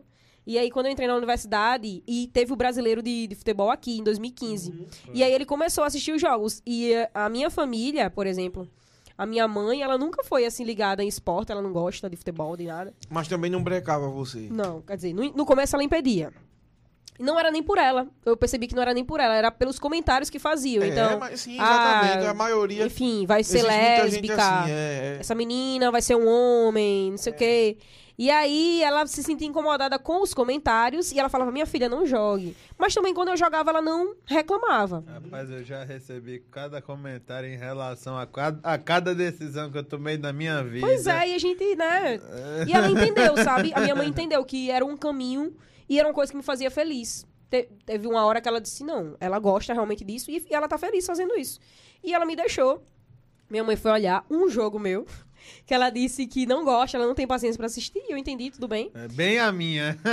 Mas o, o, o, o Moral foi um dos caras, assim, a única pessoa da minha família praticamente que gostava de assistir os jogos. E ele ia, me incentivava, conversava comigo, dizia. E aí, tá tudo bem? Como é que foi o Avance jogo? por ali. Sim. E ficava Você tá dando dicas, e ficava dando dicas do- durante o jogo, do que eu devia fazer. Inclusive, eu já joguei com ele, viu? Já bati bola. E aí ele vai, ele foi me dando dicas, assim, sabe? E eu achei muito importante pra uma questão de, de autoestima mesmo, assim, dentro de campo, saber que tem uma pessoa que torce por você, saber que é uma pessoa que valoriza o que você faz e que entende que aquilo ali lhe faz feliz e sem questionar, sabe? Ele nunca chegou pra mim e disse, olha, não gosto que você faça isso, não faça isso. Tu comentando aí, eu lembrei de uma coisa. Tu já ouviu falar na, na Next Academy? Já. É, o pessoal tava fazendo testes e tudo. É, meu primo, eu lembro de uma vez que meu primo começou a jogar. E lá, e tudo ali é, ali é, ali é privatizado, completamente privatizado, né? Sim. É, hoje, hoje, pelo que eu entendi, não tem mais. Mas assim, eu lembro que eu cheguei uma vez e tinha, assim, o. Tava a turma. Pessoal, e os meninos jogavam com as meninas também. Misturava tudo. Aí uma coisa que eu, que eu peguei e fiz o seguinte. Eu fiz uma aposta com o treinador. Eu digo aí, eu pego o time de fulano e você o de ciclano. Vamos fazer um teste pra ver quem ganha. Com o treinador, viu? Ele, quem é você? Eu digo, eu sou só um visitante. Aí eu peguei e digo aí, eu sabia que meu primo, meu primo tem um condicionamento físico bom. Bom, e- bom mesmo, tipo Pantera Negra. É. É, inclusive, é, esse é o apelido que, que ele, o apelido dele é esse. Aí eu peguei e disse bem assim: é o seguinte, eu vou colocar as meninas nas pontas e você vai fazer a cobertura aqui da volta todinha. Aí ele, por quê? Eu digo, por quê? Porque o pessoal não vai se preocupar com as meninas nas pontas. Vão achar que as meninas vão se atrapalhar. E vão vacilar na zaga. Resultado, eu ganhei o jogo de xadrez, né?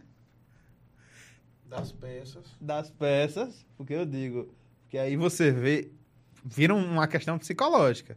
Acaba, ah, essas É, duas meninas não vão correr. isso. Aí eu chegava, e às vezes eu, eu como eu tava com. da, da arrogância. Eu, eu ganhei, na, ganhei da arrogância e ganhei utilizando o, o, o- a arma do outro contra ele. Sabe o que eu acho interessante quando a gente fala sobre jogar meninas e meninos? Na UFAL a gente treinava junto. O masculino da UFAL treina junto. Não treina mais, né? Agora tá em pandemia. Mas a gente sempre treinou junto. E o Leandro e o Luigi, o Luigi é treinador masculino, o Leandro é treinador do feminino. Eles deixavam claro pra gente: se esforce, faça tudo que vocês podem. Porque isso aqui não é brincadeira. Vocês vão jogar e vocês vão dar tudo de vocês, assim como os meninos vão jogar e vão dar tudo de vocês. O Leandro me ensinou uma coisa muito importante que a gente, dentro de quadro de campo, a gente tem um, uma- um papel a ser cumprido, sabe? Tem características diferentes. Por exemplo, existia uma jogadora. Existia, não morreu não. Existe uma jogadora no time da UFAL, que é a Amanda, que é a capitã. Ela tem responsabilidade no time e ela chuta muito bem, chuta muito forte. A Amanda é a pessoa que chuta no gol a falta. Eu, na minha característica, que eu acho, né, que eu sou boa, é pensar o jogo, entender as informações que são passadas pelo técnico Eu lembro daquela cena lá. E, Das outras. e ajudar as outras. E, assim, né? O meu drible não é isso tudo, não. Mas algum dia Mas foi. o passe bom. é. O passe foi bom também. Então, acho que a gente O tem passe papéis fundamentais dentro do jogo, sabe? Um, um Gerson, né? Do futebol feminino. E aí- Pelo amor de Deus, Gerson é perna de pau. é não, porque É é isso. conversa, o passe dela é Tony Kroos. Eu, eu vi e engra... eu, o que eu achei foi engraçado, que era ela com a bola no pé, como quem passa. No final você Moça. vai dizer pra onde a Moça. gente pode assistir. Quando tudo voltar ao normal, no final você vai dizer. Mas E aí, continue. O Luigi me Pra botou pra to- jogar no pra masculino. todos aqui, viu? Pra todo mundo acompanhar e a- acompanhar as meninas também. O Luigi me botou pra fazer os amistosos com o masculino, que era a fase de preparação que a gente tava pra ir pra o campeonato em Recife. Só você. Só eu tava jogando no masculino. Eu era menina, né? E os, o resto era. Todo mundo, todo mundo era menino. Uhum. E aí, os amistosos, obviamente, com clubes, com times masculinos. Ah, mas E- le- levou spray de pimenta, arma de choque, coisa do tipo. Nada, não, não foi necessário, Ah, assim. Graças a Deus. a- Como eu já tava acostumada a treinar com os meninos na universidade, a gente Ah, já conhecia. não, já fazia os treinos com o masculino da UFAL. Entendi. Mas o masculino que a gente tava enfrentando era outro time. E aí, quando os caras chegavam, era muito engraçado, porque eles viam que tinha uma menina no outro time, sabe? Ninguém queria jogar no meio. Só que eles não entendiam que eu ia jogar. Aí, quando eu entrava em quadra e ia jogar, eles ficavam meio atônitos, assim, sabe? No começo. Só que depois seguia o jogo normal. Eu tava jogando, Luigi me tirava, Luigi tô morrendo, me tire. Me tirava, quando eu voltava, jogava normal. E assim foi. Ah, futsal, né? Futsal. Porque tirar e colocar, né? Sim. Futsal. é. E é uma questão que, que eu acho que, por exemplo, se a gente tá falando sobre jogar futebol menino e menina, quando a gente torna normal, é normal. Uma menina jogando com os meninos vai ser uma peça que tem características diferentes, como todos os outros homens na quadra vão ter características diferentes. Tem cara que chuta melhor, tem cara que tem um passo melhor, É. tem um cara que pensa o jogo melhor, e vai ter uma menina que tem uma característica específica. E os caras vão se adaptar a jogar com essas características. E na época, eu acredito, né? Pelo menos o professor passou pra mim que eu não fui nenhum decréscimo dentro da quadra. Então, acho que quando a gente vai falar sobre isso, se a gente tratar o assunto como uma coisa completamente normal, existem é, vários clubes que fazem isso, né? Treina menino com menina, as meninas co- começam a ter um condicionamento físico melhor, porque começam a Aí é treinar com onde os tá, caras. é isso que você tá dizendo. Eu acho que enquanto a gente tratar como um bicho de sete cabeças, Eu acho que vai muitas coisas, né? Porque, Muita e coisa. também, porque eh, em muitas coisas na nossa vida, porque eu tinha uma menina que jogava comigo, até hoje é amiga minha, Maiara, Que a gente jogava na. A, gente mora ali perto da Praça Centenário, perto do MV. Sim. A gente mora ali no Bolão, cresceu ali na, na, na grota no Bolão. E a gente jogava na, na praça e ali na Ilha Lagoense.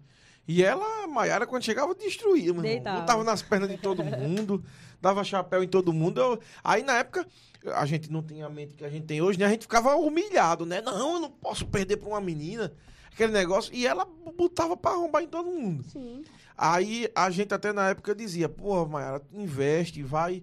Só que aí, né, outros, outros fatores Outras aí e tal, que né? você sabe Mas que às vezes olha, não dá. até pouco tempo eu tava treinando ainda com o Luigi. A gente fazia, porque agora tá em pandemia, não pode, né? Mas. Mas jogava demais, pô, Maiara. A gente Já até hoje hoje está joga, até jogando. hoje. Saudade Se botar ela hoje, se botar ela hoje ainda ela dá 10 em mim, joga muito, muito mesmo. Muito. Eu acho que Muito. não precisa ter, sabe, essa expectativa de dizer, ai meu Deus, não posso perder de uma menina. Cara, você tem características eu e a não menina sou- vai ter que... eu não é, mas sou- antigamente, pô. Era um bicho de sete 2005, cabeças, né? 2006, 2007 Pô, é um eu- absurdo. Na rua, por exemplo. Hoje em dia Na não, minha hoje não, em né? dia Que a era gente normal. joga tudo. Eu Não, sou- ainda tem, né? Ainda Sim. tem muita, muita machismo e tal. Mas hoje em dia é, diminuiu verdade, muito. diminuiu. Aí, é- aí é onde vem até outra pergunta pra você. Tem uma galera perguntando aqui, ó. É, o Thiago Jucá, já falei. Aí o Felipe perguntou uma coisa bem interessante. Que eu, eu, eu, eu vou mandar pra você essa. Ele diz, eu fiz algumas coberturas. O Felipe, ele é repórter daqui do time Futebol Show. Ele é um dos precursores aqui do time Futebol Massa. Show com o brother aí. no Foi comando do convidado da brother. gente também já. Também foi convidado da gente, é um cara muito inteligente. Ele disse, eu fiz, ele diz, fiz algumas coberturas do futebol feminino no Mutange e no Rei Pelé. Tinha Bárbara, Rafaela e Raíssa. Muitas garotas boas de bola. Qual, aí pra você, quem é a sua maior inspiração no futebol feminino? Ih, É a Marta, é a Cristiane, é a Formiga, ele só citou brasileiras, né? Mas pode até ser uma de fora. E não tem nenhum problema quanto a isso. Pode ser a Lucy Bronze. Mas, e ele pergunta também, o que você achou da declaração da, da Marta após a eliminação na Copa do Mundo de 2019? Mas acho que a Copa do Mundo foi 2018. Ou, dois- ou foi 2018, foi 2019. Aí ela ele diz aqui o que ela falou. acho que foi não 2019 perco, mesmo. É, 2019. eu acho que foi 2019 mesmo, o Felipe tá certo. É, foi Não no- no penso ano- apenas no na- ano da Copa América. É, aí ele diz aqui, o Felipe diz que ela disse assim: não penso apenas na seleção brasileira, penso no futuro da seleção brasileira e penso nas jovens desse futuro. É, tem que chorar no começo para sorrir no final, mas como a Marta falou isso no futuro, né? Eu acho que ela quis dizer: eu chorei muito no começo para vocês rirem no final. É emocionante isso que o Felipe disse da Marta. Eu lembro que eu fiquei. Ela, ela deu uma entrevista. Aquela entrevista ali foi épica, velho. Foi épica. Então, quero que você responda dessa questão, qual a sua maior inspiração e o que você falou, achou dessa declaração da Marta. Cara, a minha maior inspiração é- foi inevitável. Porque quando eu comecei a jogar bola, a Marta já era Marta, né?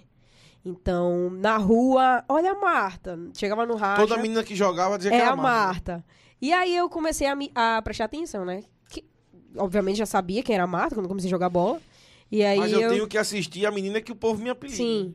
Cara, quando eu vi a Marta jogar, eu disse, bicho, essa mulher é fora. E até hoje eu acho. Porque muita gente tá considerando ela, considerando ela baixa agora, né, do nível, mas, cara, assim, pensa o jogo diferente, consegue executar o que pensa.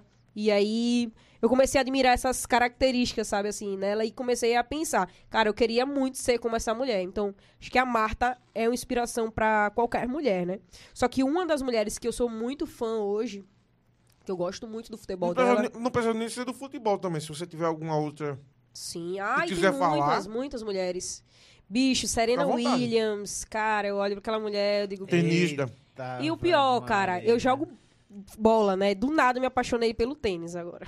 É, é Não foda. jogo, mas só fã Tá assim, ligado a de estátua de assistir. cera dela, né? No Museu de Cera? Sim, sim. Eu acho que ela é a primeira mulher do esporte. Tem alguma coisa, um recorde que ela quebrou aí. Ela é A gigantesca, estátua, a, a, a- a Serena. imagem de cera dela. Rapaz, Sim. Ficou do eu- caralho, eu velho. sou- Eu sou, Idêntica, fã, eu sou fã da Charapova Cada- velho, também. Sharapova também. É, era, Sharapova. Cara, é, e aí... Porque ela, ela- a Sharapova não, tinha tanta, não tem tanta força quanto a Serena. Uhum. Não tem tanta envergadura. Ela tinha que compensar com outros Sim. fatores, com é, prestando atenção em determinados detalhes do movimento que a pessoa ia executar para poder fazer. Sim. Então, Tem, tem uma galera do tênis agora muito promissora, né? Tem a Andresco, que tá muito bem agora, enfim, tem várias mulheres. Mas o que eu queria falar é que a, uma das mulheres que eu mais gosto de ver, de ver jogando é a Tobin Heath, que é jogadora dos Estados Unidos. Eu acho o futebol dela muito plástico, assim, sabe? Consegue driblar. E eu admiro muito jogador que sabe driblar. Que consegue pensar o É jogo. diferenciado. Assim, o- a Morgan é, assim, uma fera, né? Pra execução, ela consegue fazer gol de onde você colocar a bola. Só que a construção da jogada, eu acho fantástica, sabe? É a mesma coisa de, você dizer, olha, cara, eu admiro muito o Cristiano Ronaldo. Eu acho ele muito, um cara, assim, excepcional. Mas o futebol do Messi, eu, eu olho pra aquele cara e digo, bicho, de onde você veio, velho? A mesma coisa o Iniesta. Quando você olha aquele cara, o cara pensa o jogo inteiro. E eu admiro muito pessoas que conseguem compreender além da tarefa que estão executando, sabe? E eu, eu, dentro do futebol, eu sempre busquei isso. Eu conversava com o treinador e dizia, cara, o que é que você quer do time, não só de mim? Como é que você quer que a gente execute essa jogada? Ah, Eu acho que uma das minhas principais características é essa, de estudar. E eu gosto de estudar futsal. Não tanto futebol, mas estudar futsal é a minha praia. Quando eu sento pra conversar com o Luigi ou com o Leandro, meu amigo, lá vai a hora pra entender esquema tático, Ou seja, não entender- seria um Falcão, seria o, arma- o Iniesta do Falcão. É, eu- porque eu, eu gosto de gente que pensa, né? Pensa dentro Falcão é do, do jogo. Ali, meu irmão. Ah, ali, pronto. É Ele dribla mais que o Messi, aí eu sinto Cara, muito. Sabe quem eu gosto muito do futsal? É o Rodrigo. É Rodrigo Rá, eu acho. Que é o capitão do Magnus. Sim. Você assistiu a série do Fred? Cara, chorei naquela Muito série. boa, velho. Porque A parece a gente ali também, né? Foi Querendo muito ser jogador massa, profissional. Foi muito massa. muito massa. Me emocionei. E eu sou apaixonada por futsal, né? Futsal é minha vida. Eu já disse que se eu parar É de jogar. engraçado que o- o- os melhores jogadores de futebol são é, foram, Não, os eles foram promissores futsal, no futsal. Sim. Ronaldinho, Roberto Carlos, Ronaldo. A gente tem muito essa Pegar tradição o aqui, né? Marcelo, aqueles Marcelo, dribles que o é. Marcelo Drible faz, curto, né? aquele drible em espaço Tudo, é. curto, aquilo ali é do futsal. Felipe, Zidane tem esses driblezinhos. Curtinho, né? Ai, futsal é minha paixão, bicho. E aí, a outra pergunta é, É, a declaração, da da, declaração da da Marta? Marta. E é aquilo que eu falei. Acho que a Marta pagou um preço muito alto, né? Marta, Formiga, Cristiane, a Rosana, é, Daniela, E ela. Cici também. Andressa, tem a Andressa, né? A Michael Jackson, que foi, assim... Eita, tem a Michael Jackson também, esqueci. Cara, essa mulher tava lá em É. 2014, lá na, na competição que a gente foi. E ela foi uma querida, onde ela, onde ela encontra a gente da Seleção Lagoana, assim.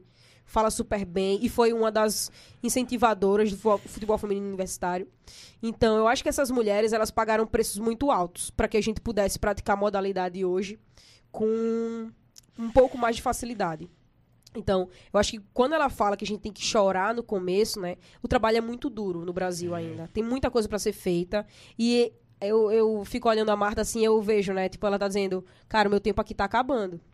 Vocês precisam mudar alguma coisa. Não vai ter a Marta para sempre para levar o trabalho da- nas costas, sabe? E, e eu acredito que hoje é, tem muitas meninas, assim, muitas mulheres praticando a modalidade que hoje conseguem assumir responsabilidade. Eu admiro muito a Cristiane porque ela deu a cara a tapa. É. E ela disse, cara, vocês vão mudar a, a, a treinadora da seleção. A gente tá acreditando no trabalho, as pessoas estão vendo mudar que. a Pia San, San, Sanji.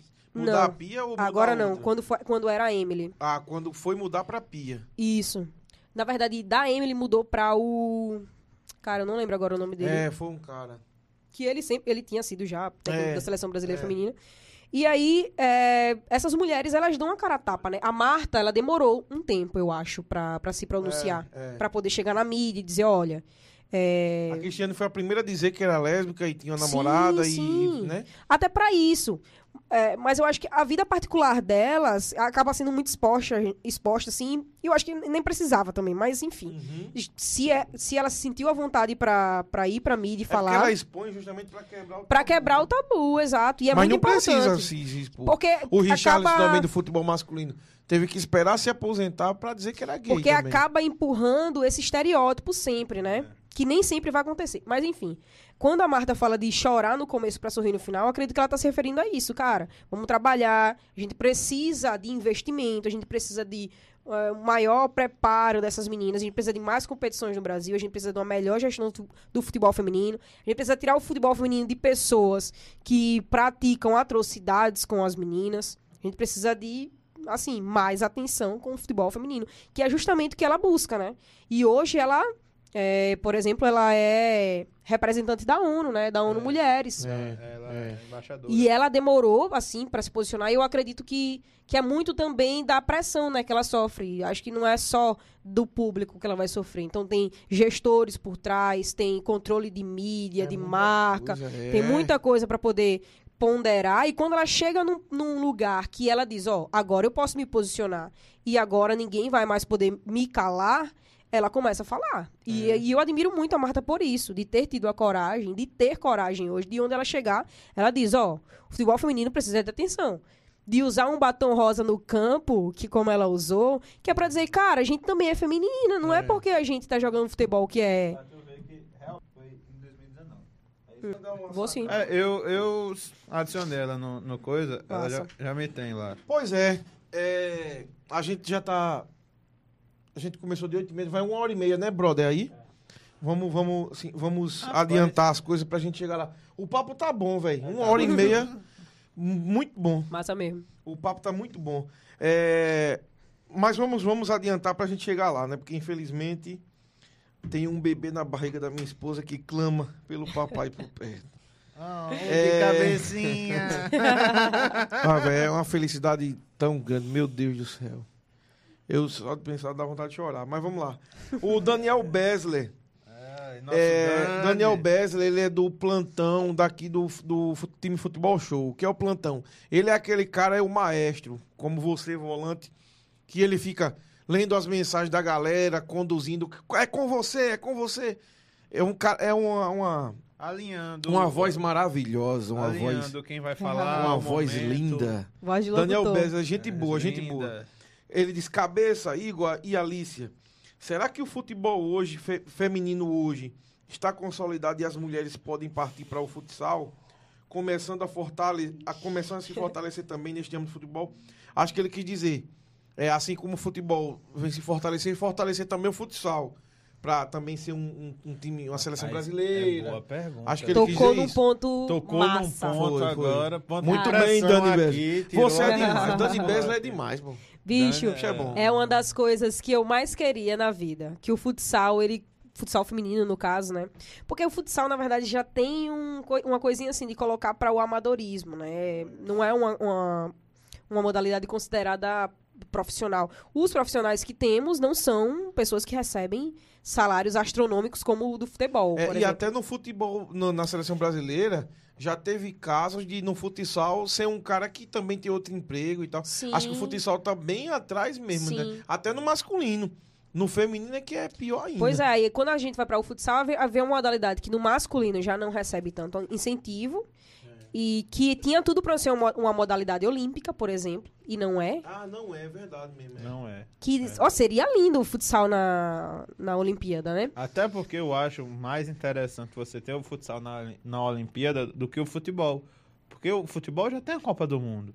Eu não gosto de ter, du- tipo, você ter duas competições ali. O formato, né? Um Tão for- próximas, é, né? Ao mesmo tão tempo. Tem próximas. surf na. Na É, Olimpíada é, e não tem surf, futsal. Era o primeiro bicho. agora. Agora não era o primeiro, né? Tem surf, tem skate e não skate, tem é. futsal, pô. E eu- Acho que, é Ah, por, isso, acho que é pô. por isso que a Jess começou a andar de skate.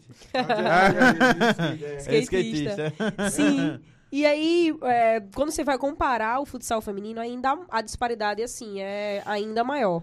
Mas eu gosto de ver as, o que tá surgindo, né? Quando a gente olha pra Amandinha, cara. Esqueci de citar a Amandinha, né? Uma, uma das mulheres que me inspiram.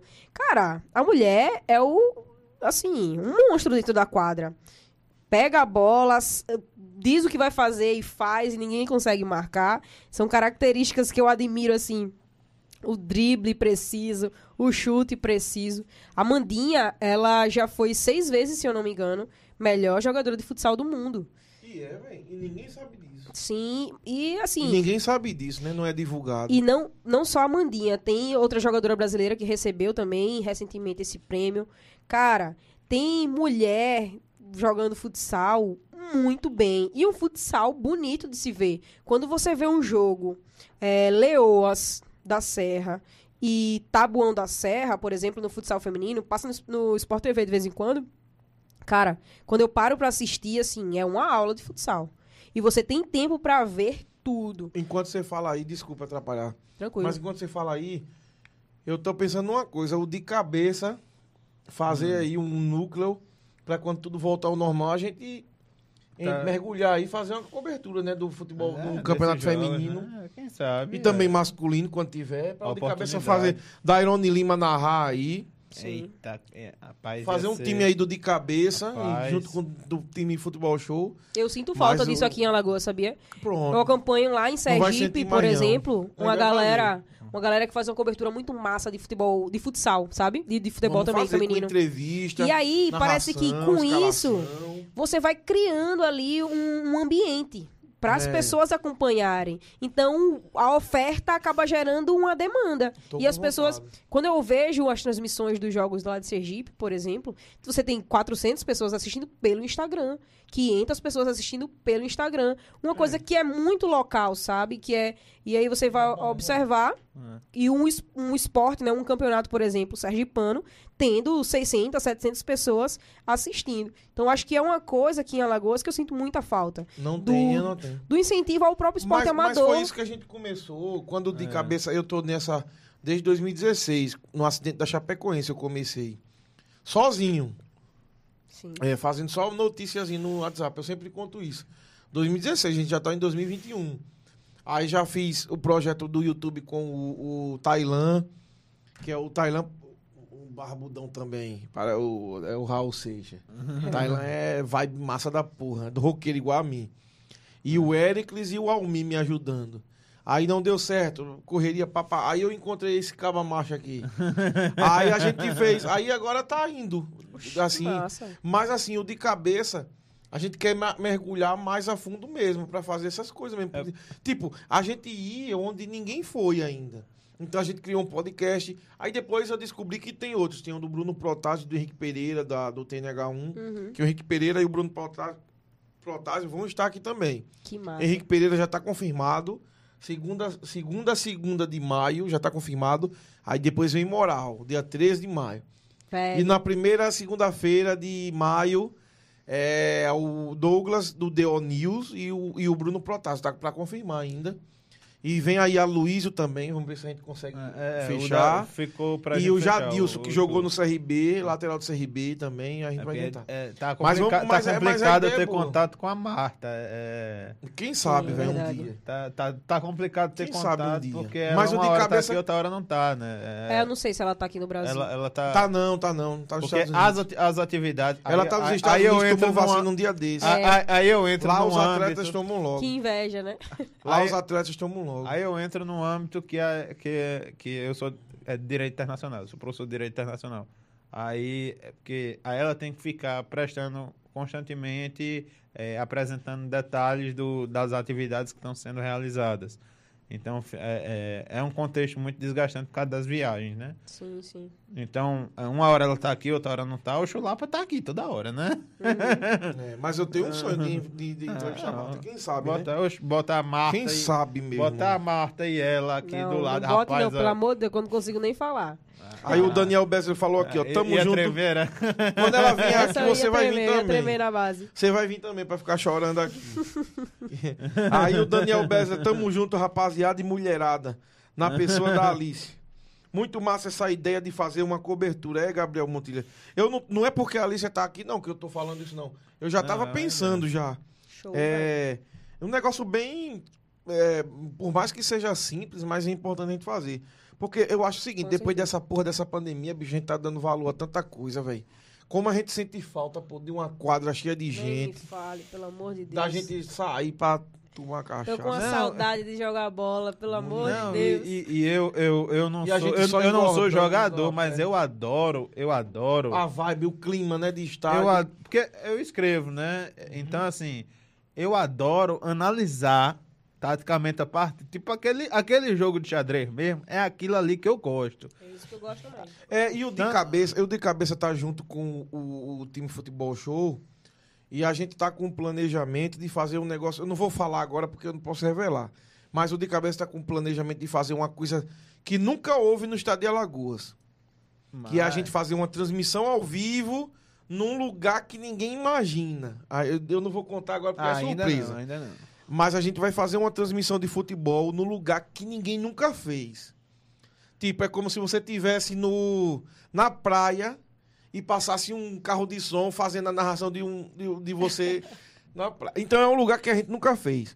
E eu também estava pensando em fazer isso no- nas quadras por aí também, no, na UFAL, do time feminino, no campo, time feminino. Seja bem-vindo pra também fazer no- com o time da UFAL. viu? É, e Hoje também fechou. dos homens também, da- dos caras também.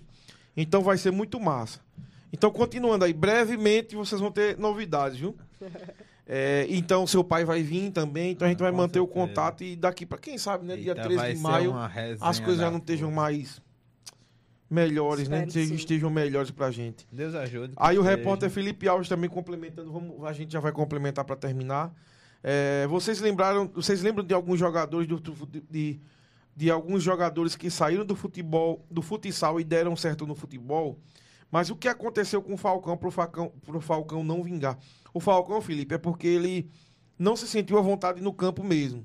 É, É. dele, é dele, é, dele. dele. Ele gostava mais da quadra, ele gostava mais do, do, do- de mais movimentação e pouco espaço. Ele já disse isso. É, ele, ele, ele disse isso quando ele, Ele jogou no São Paulo. é, ele jogou no que, São Paulo, né? é, E não se deu. Ele, ele campo. achava, ele, ele achava, como tinha mais, mais espaço, lento, ele achava mais lento. Ele achava é. lento, como tinha mais espaço. dele Inclusive, mesmo. inclusive, o Kaká falou isso quando voltou da Europa. O Kaká mencionou. lento, foi é. muito difícil se readaptar para jogar os últimos seis meses antes de ir pro Orlando, É. porque é, o pessoal demorava muito com a bola. Aí o camarada, ser- ter aquele exercício de paciência e não chegar dando uma voadora no outro. A Palavra, essa- essas são as minhas a palavras. dinâmica do futebol europeu é totalmente assim. diferente, né? É, sim, sim. E eu, por último, última pergunta de hoje, galera, que a gente não tem mais tempo, vamos, a gente vai fazer as considerações finais. Cabeça, diga pra Alícia que as portas do time Futebol Show e da Web Rádio Cidadania do radialista França Moura estão sempre abertas para ela. Ela pode vir participar das transmissões. Daniel Besler deixou o convite para você. Muito obrigada. Então é até interessante mesmo a gente abrir portas, a gente pensar no futuro, a gente fazer uma transmissão junto, você vir comentar conosco, Tô a gente fazer alguma coisa junto. Porque assim, a gente tem que quebrar mesmo essas barreiras, né? Então, por fim, Alicia, vamos deixar pro, o- as polêmicas pro fim. O que é que você acha, é assim, as considerações finais, mas antes você pode falar um pouquinho. O futebol brasileiro, assim, o- o- você enxerga alguma saída? Porque assim, você estava falando que tinha o incentivo da, da CBDU Ah, CBDU. e tal, e aí as coisas pararam. Eu sei que também, quando mudou o governo, as coisas. ah, veio a pandemia também e tal. Mas assim, a gente tem um presidente que não incentiva, eu, eu mesmo assim, na minha, na minha visão superficial da coisa, é, eu, eu vejo que é um presidente que não incentiva Sim, ele cortou o o Bolsa Atleta, futebol, né? o futebol feminino. Ele não- eu acho ele assim, ele não é presente no esporte. E aí ele também não incentiva é, o fute, a futebol feminino e tal. Eu acho, às vezes, eu sou muito sincero pra você. É, eu, eu fui eu fui Bolsonaro doente de vestir camisa, não sei o que, naquela época. E eu me decepcionei muito. Até com o Lisandra eu conversei, com a Preta eu conversei. Eu disse, bicho, eu, eu me arrependo muito de, assim, se eu se, assim, que é, é foda, é foda. Eu- A gente achava que ia ser uma coisa e não foi.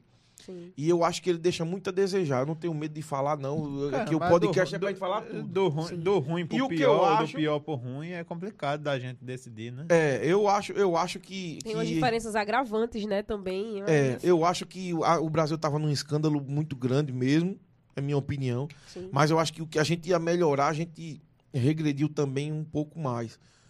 E, mas falando do esporte, falando não de política no geral, mas falando do esporte, eu vejo que ele é um presidente que não incentiva. E eu, como sou um amante do futebol, eu acho que a gente pre- precisaria. O Lula também não era, e a Dilma também não era um- uma pessoa muito presente no esporte. Mas você não acha que um governo mais presente, que pensasse mais na, na educação de base, mais na integração, o esporte, vocês não avançariam muito mais? O que é que você acha, assim, quanto ao governo? O que, é que poderia melhorar? Ixi, pra falar de política. Não, é, fica à vontade, pô. Aqui tem frescura. Não, mas eu acredito que política é um dos instrumentos que mudam a vida, sabe? Quando a Sim, gente por vai. isso que eu tô perguntando. Até por isso que eu me propus, inclusive, no ano passado, a. Assim, a gente lançou candidatura coletiva, etc. A mas, enfim. candidatura ao quê? Ao... A, a Câmara de. A Câmara Municipal de Vereadores. Ah, aqui de Maceió. Sim.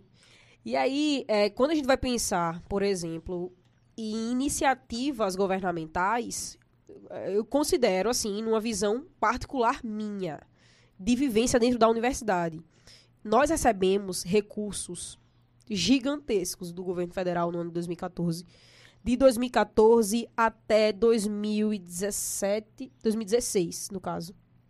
A gente ainda conseguia eh, ter transporte, por exemplo. É por isso que eu perguntei, porque eu vi você falando que tinha um recurso. Sim, existia. Então eu lancei essa pergunta de política, não pra falar bem ou falar mal de Sim. Bolsonaro, mas pra gente trazer, não importa o que é que eu penso, o que é que eu sou, o que é que ele é, não importa. O que eu quero falar é disso mesmo, que aonde o recurso terminou, porque você tem vivência Onde encerrou, nisso, né? Sim. Entendeu? E encerrou justamente na transição do governo Dilma para o governo Temer. É, e ele mesmo disse que e, e ele mesmo disse que ia cortar um monte de Sim, coisa, né? e foi daí que começou os cortes no, no próprio esporte, né? Uhum. Para os bolsa atletas, para a galera que recebia algum incentivo governamental para isso. As universidades elas recebiam repasse do governo federal para destinar ao esporte. Então é disso que eu posso falar hoje. Sim. E nós, nós percebemos nitidamente esse corte. Quando a gente ia viajar, por exemplo, para Brasília, a gente tinha recurso para ir. Algumas vezes era um recurso que dava para ir de avião, outras vezes a gente ia de ônibus, como a gente já saiu daqui de Maceió para Goiânia de ônibus. Mas fomos felizes, porque tínhamos o transporte que a Universidade Federal estava destinando, nós tínhamos alojamento, nós tínhamos alimentação garantida. Então, esses recursos, eles encerraram justamente nesse período.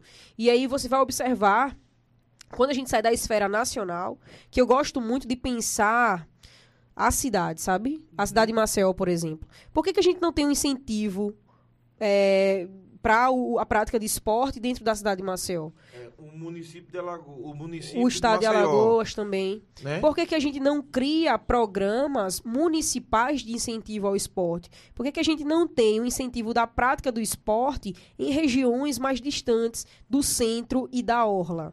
Que é uma das questões que eu bato mais na tecla. As pessoas de periferia não praticam esporte? As pessoas de periferia não merecem um lugar para praticar atividade física? Essas pessoas não merecem o acesso à saúde, a melhorar suas condições de vida? Parece que existe uma intenção, não- sei se é bem uma intenção, mas uma é, um conceito, né, de que essas pessoas não praticam esporte. Quando a gente vê, quando a gente vai ver é o contrário, né? Essas pessoas estão nas periferias ocupando essas praças públicas que estão degradadas, por exemplo, aqui na cidade de Maceió, e mesmo assim estão praticando atividade física.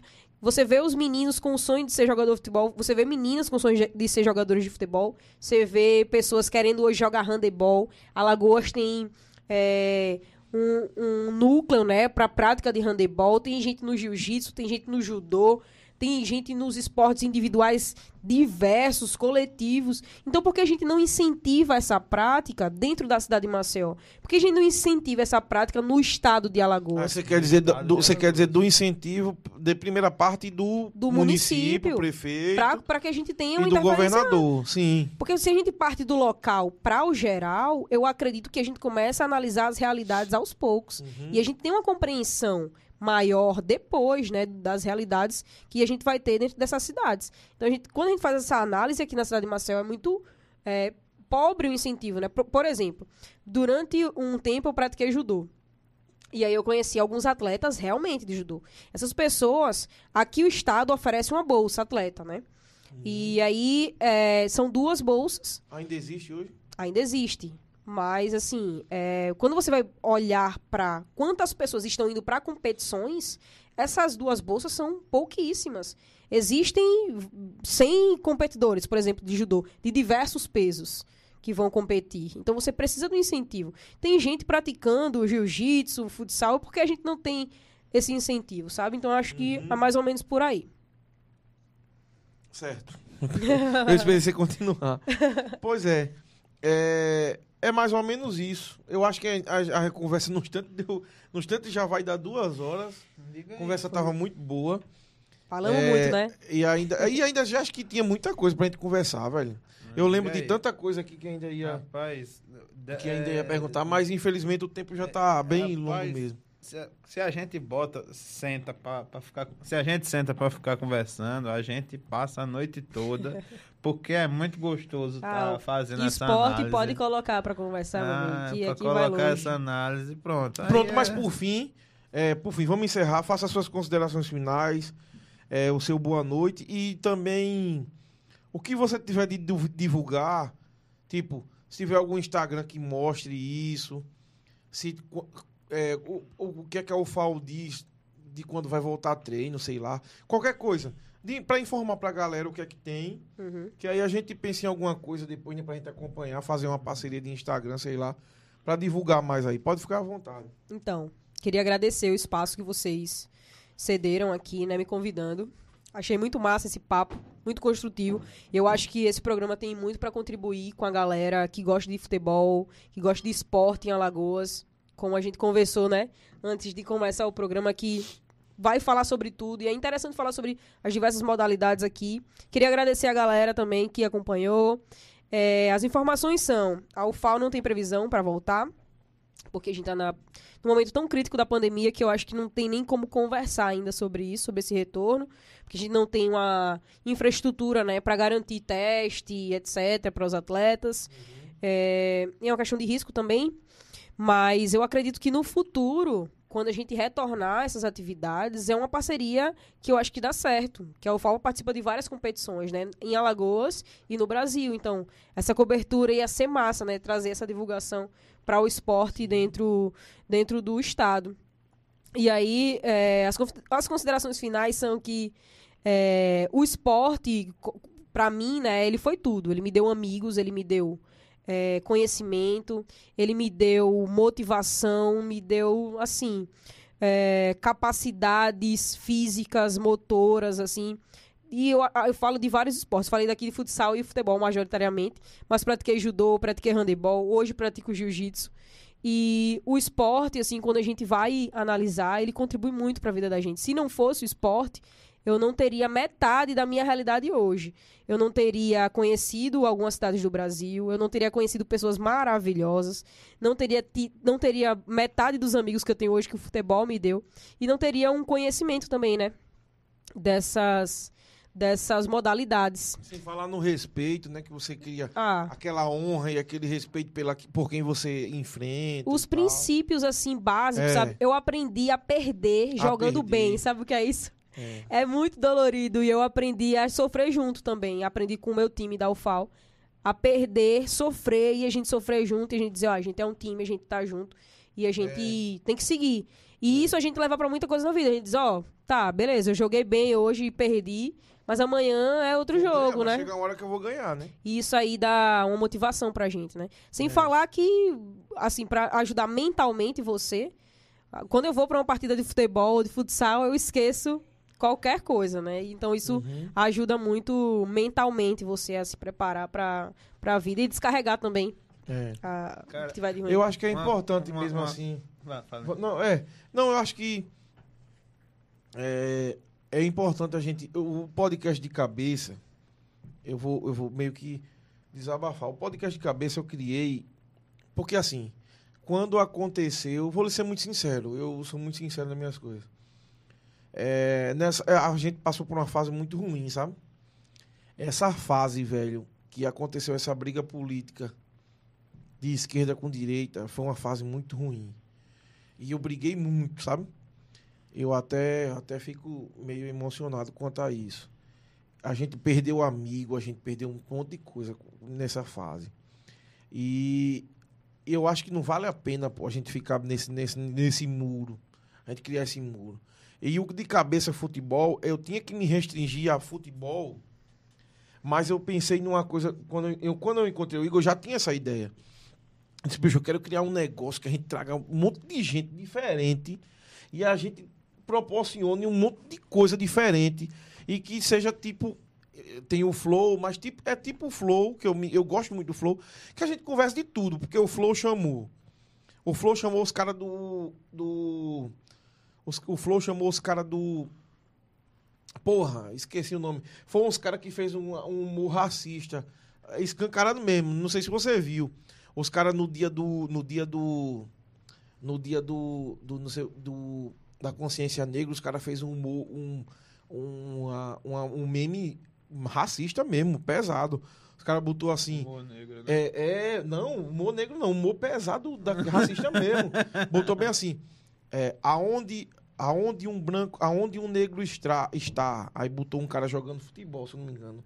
Aonde um branco está, aí botou um, um cara na NASA, tipo, entendeu? Aí o Flow chamou esses caras pra conversar. A galera caiu em cima do Flow, é, reclamando. Só aí eu disse, meu irmão, os caras estão dando uma oportunidade pra gente discutir isso tá dando voz a racista. É, é chato, mas aí no outro programa chamou os caras do, chamou um cara, chamou um cara do, eu esqueci o nome dele, cara, mas ele é muito importante na luta na causa negra. Eu gostei muito da entrevista dele e do outro cara. Ah, Então assim, eu lembro que eu aprendi muito, porque eu cresci nesse nesse na, na favela com meus amigos negros, meus amigos brancos, eu notava me- mesmo assim é, a diferença e tal. Mas eu sou um cara que eu gosto muito de aprender, entendeu? Eu gosto muito de conversar. E aí eu vendo todo essa esse contexto político, eu disse, velho, como é bom a gente conversar e a gente se abrir e dizer pro outro que eu errei. E eu e eu chamei alguns amigos meus, digo, ó, bicho, eu fui Bolsonaro e tal, e eu me arrependo de algumas coisas e tal. E tem coisas que não é assim, mas tem coisas que é assim de fato. Tem algumas coisas, algumas coisas que eu ainda penso, tipo, eu, eu não vou, eu, eu não, eu, eu não votaria em certos candidatos, mas votaria em outros e tal. Também votaria no Luciano Huck, mesmo ele sendo de, um- de uma questão mais de esquerda, eu votaria no, no Luciano Huck, sem problema nenhum. Mas o que eu acho importante é a gente conversar, entendeu? A gente conversar, a gente entender o outro. E o de cabeça futebol, ele cresceu nessa, nesse intuito meu, sabe? De discutir, de conversar, de receber o outro de braços abertos. Então, eu acho que foi uma conversa muito construtiva, que ainda, eu- ainda faltou coisa para falar com você. Ainda faltou coisa que eu acho que o seu pai vai complementar. Com certeza, ali é fera. É, vai complementar. Então é, É, muito pois importante é, a gente tá- sair do tá- nosso, tá a gente sair do nosso pô. lugar comum e a gente conversar, pô. Acho que isso é um princípio democrático, né? Muito, muito, muito. Você precisa conversar pra Muito. você poder entender Eu o cheguei na Lisandra, eu cheguei na Lisandra e pedi desculpa. Eu Digo, Lisandra, me desculpa por, pelas coisas que eu falei, pelas coisas que eu disse. É, eu, eu fui, fui mal nisso aí. Aí na época a Lisandra não me desculpou, ela ficou meio assim. Aí depois, hoje a gente é super amigo, entendeu? É, e, e também recebi muita paulada. A gente que chegou em mim e disse assim: Eu não converso com quem vota em Bolsonaro. Na época que eu, que, eu tava na, que eu tava na vibe de Bolsonaro, né? Aí eu fiquei pensando assim, aí tudo eu reflito, eu sou um cara que eu gosto de refletir muito. Digo, caralho, a pessoa não quer nem conversar comigo. Por que será que o Brasil tá assim? Eu digo, não, pô.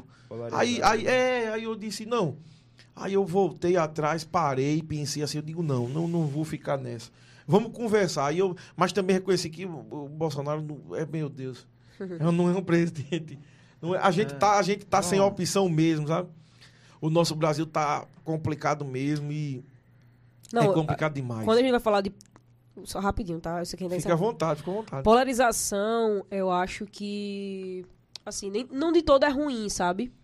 Quando a gente tinha um país dividido entre PSDB e PT, era uma polarização democrática. Era. Eu acredito nisso. É uma opinião Alicia. Alicia falando aqui, tá? Então, é, quando você tem uma polarização pra D- Bolsonaro hoje, que se identifica com direita e ah, colocam todo mundo na esquerda, né? Hoje, eu acho que Não a é gente. não seria nem direita, seria extrema Extre- direita. Que né? é o que eu acho que ele é, né? Não colocaria ele como direita, mas é como se denominam, direita. Extrema direita contra todo mundo. E eu acho que isso que é muito perigoso. Não só quando a gente vai falar sobre esporte, a gente fala sobre tudo. Hoje a gente está precisando de vacina no Brasil e a gente não tem por empecilhos que foram colocados pelo governo federal. Por ações que não foram tomadas, por atitudes que não foram tomadas, por contratos que não foram assinados de forma proposital. Então, eu acho que é, quando a gente tem um- uma polarização dentro do campo democrático é super normal. Nós tivemos isso em vários países. Né? E quando você tem uma polarização hoje no Brasil, que você coloca uma pessoa que escolhe não combater uma pandemia, numa pessoa que tem fora das polêmicas, né, que ele já do- de tudo que ele fala, mas de uma pessoa completamente despreparada para gerir um país. É, eu concordo com você. Hoje nós temos nós temos opções muito difíceis, mas se a minha opção é não escolher esse cara, cara, eu acho que a gente precisa conversar com os outros setores, sabe, assim, democráticos, democráticos e conversar realmente sobre democracia. Porque do- da forma que está sendo conduzido, a gente caminha para o quê? Para o pensamento único? É isso que precisa existir no país? Porque não é nisso que eu acredito. Eu. Eu acredito na, na pluralidade, porque esse país é um Sim, exemplo disso, de diversidade, né? Então, quanto mais a gente conversa, mais a gente se entende. Eu acho, e eu acho que enquanto a gente ficar, por exemplo, quando começa a conversar sobre política, o cara diz, eita, começou. E isso é um eu- problema. aí, aí sim. Aí se você disser, ah, eu, eu hoje as rodas de conversa estavam sendo assim, você é o quê? É, É Bolsonaro ou Lula? eu sou Aí a o cara, eu Alice. sou Lula. Aí o cara, oxi, Eu sou o Igor. falar, rapaz. E você é o quê? Você é Bolsonaro ou Lula? Eu sou Bolsonaro. Hoje- Aí, entendeu? Aí eu, os caras do, do meu racha, é assim, acabou o racha, os caras ficam brigando. Eu digo, meu irmão. Então, assim, mas eu acho importante, pô, é, o que eu acho importante é a gente sentar e conversar. Quando uma pessoa chegou em mim e disse, eu não falo com você, porque você é Bolsonaro. Aí eu fiquei, eu parei pensando, caralho, velho, não, a gente não pode chegar nesse extremo. E eu também já disse, homem, com quem é Lula, eu já disse isso, com quem é Lula eu nem converso. Eu já disse isso, ou seja, eu vi no outro, eu digo, mas não, pô, esse sou eu. Esse cara aí complicado, essa, esse bosta aí sou eu. é. Meu irmão, então a gente não querer falar com o outro, eu acho que o importante é a gente conversar, pra gente sentar e conversar. E entender, meu irmão, peraí. Eu, eu, eu, eu não concordo muito com algumas coisas, mas tipo assim, você dizer, não, você não pode falar disso porque você não foi jogador de futebol. Não, posso. Agora, claro que você viveu, jogador de futebol, você é negro, eu sou branco, você tem muito mais propriedade para falar do que eu. Mas eu também posso falar. Agora, eu acho que a base de tudo hoje é o respeito, meu irmão. A base de tudo hoje é o respeito. Eu acho que quando a gente perde o respeito, aí pra mim acabou tudo. E eu perdi o respeito com algumas pessoas, algumas pessoas perderam o respeito comigo, e eu aí fui ali, fui ali no meu baú, recuperei isso, reciclei, e eu disse, não, eu não vou ficar nessa. Aí saí pedindo desculpa às pessoas que eu tinha magoado, saí desbloqueando as pessoas que eu tinha, que eu tinha bloqueado, e, e, e fui. Eu não quero isso pra mim, entendeu? Eu quero justamente sentar e conversar e, e meu irmão, se você pensa diferente de mim, não, eu, eu quero votar nesse aqui, mas não é motivo pra gente, né? Então, assim como no futebol feminino e em todas as, as coisas da nossa vida, a gente tem que parar pra gente sentar e discutir mesmo, porque é muito importante, né, Igor? Pois é, aí eu queria separar o, o que eu queria falar em, em duas partes. É, primeiro, a questão do, do esporte proporcionar isso. Cara, é, eu, se não fosse é, as coberturas que eu já fiz, cara, eu conheci muitos lugares que eu não tenho condição financeira pra ir. Muitos lugares no Brasil e fora. Então, assim, cara, é, é fantástico quando você tá ali e aí é, é, é meio que, que irreal, parece que você não tá vivendo aquilo. Tipo, eu, pronto, eu, eu não sou de Marcel, eu sou de Delmiro Gouveia. Eu sou do interior que não é nem perto, é bem longe, do Tá outro lado do estado. Então, assim, é, eu vivi é, muitas experiências e agradeço a Deus é, é, com Champions, com é, Copa, com muita coisa que é, normalmente eu não teria oportunidade se não fosse escrevendo para determinado pra ESPN, Esporte Interativo. E aí eu não teria essa oportunidade com, com esse pessoal se, se eu não tivesse fazendo essa determinada função. Então, assim, pra mim, beleza, a gente recebia, recebia. Mas pra mim, eu tava satisfeito. Tanto é que o Criticando Futebol, eu comecei porque eu gostava de ver o jogo e analisar o que é que o time tava fazendo. Quando chegava a Copa do Mundo, eu meio que já sabia praticamente o que cada seleção fazia. Isso eu fazia e postava no, no meu Instagram do Criticando Futebol.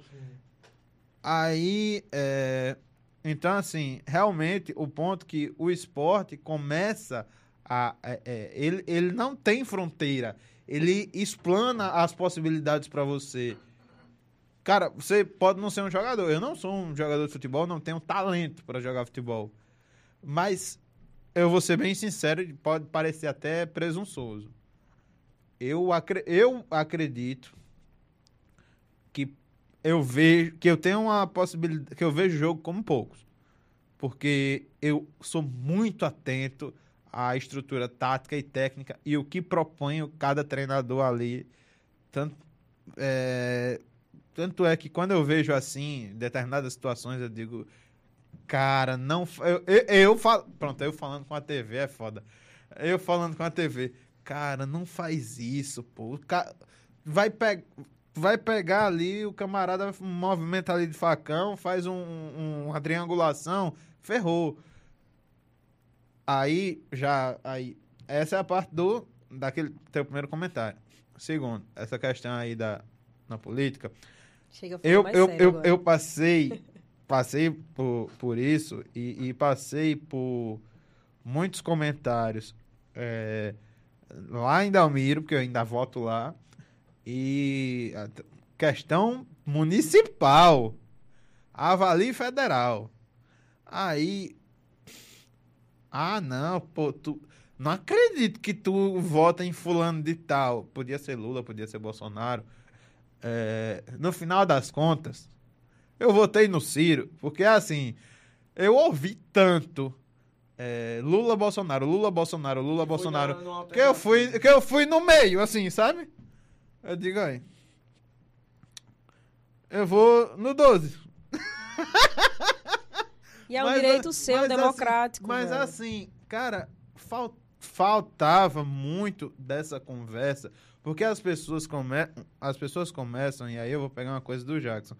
Cara, é incrível como as pessoas, por exemplo, elas têm as personalidades dela, e eu admiro isso. Eu tenho uma personalidade, de certa forma, forte.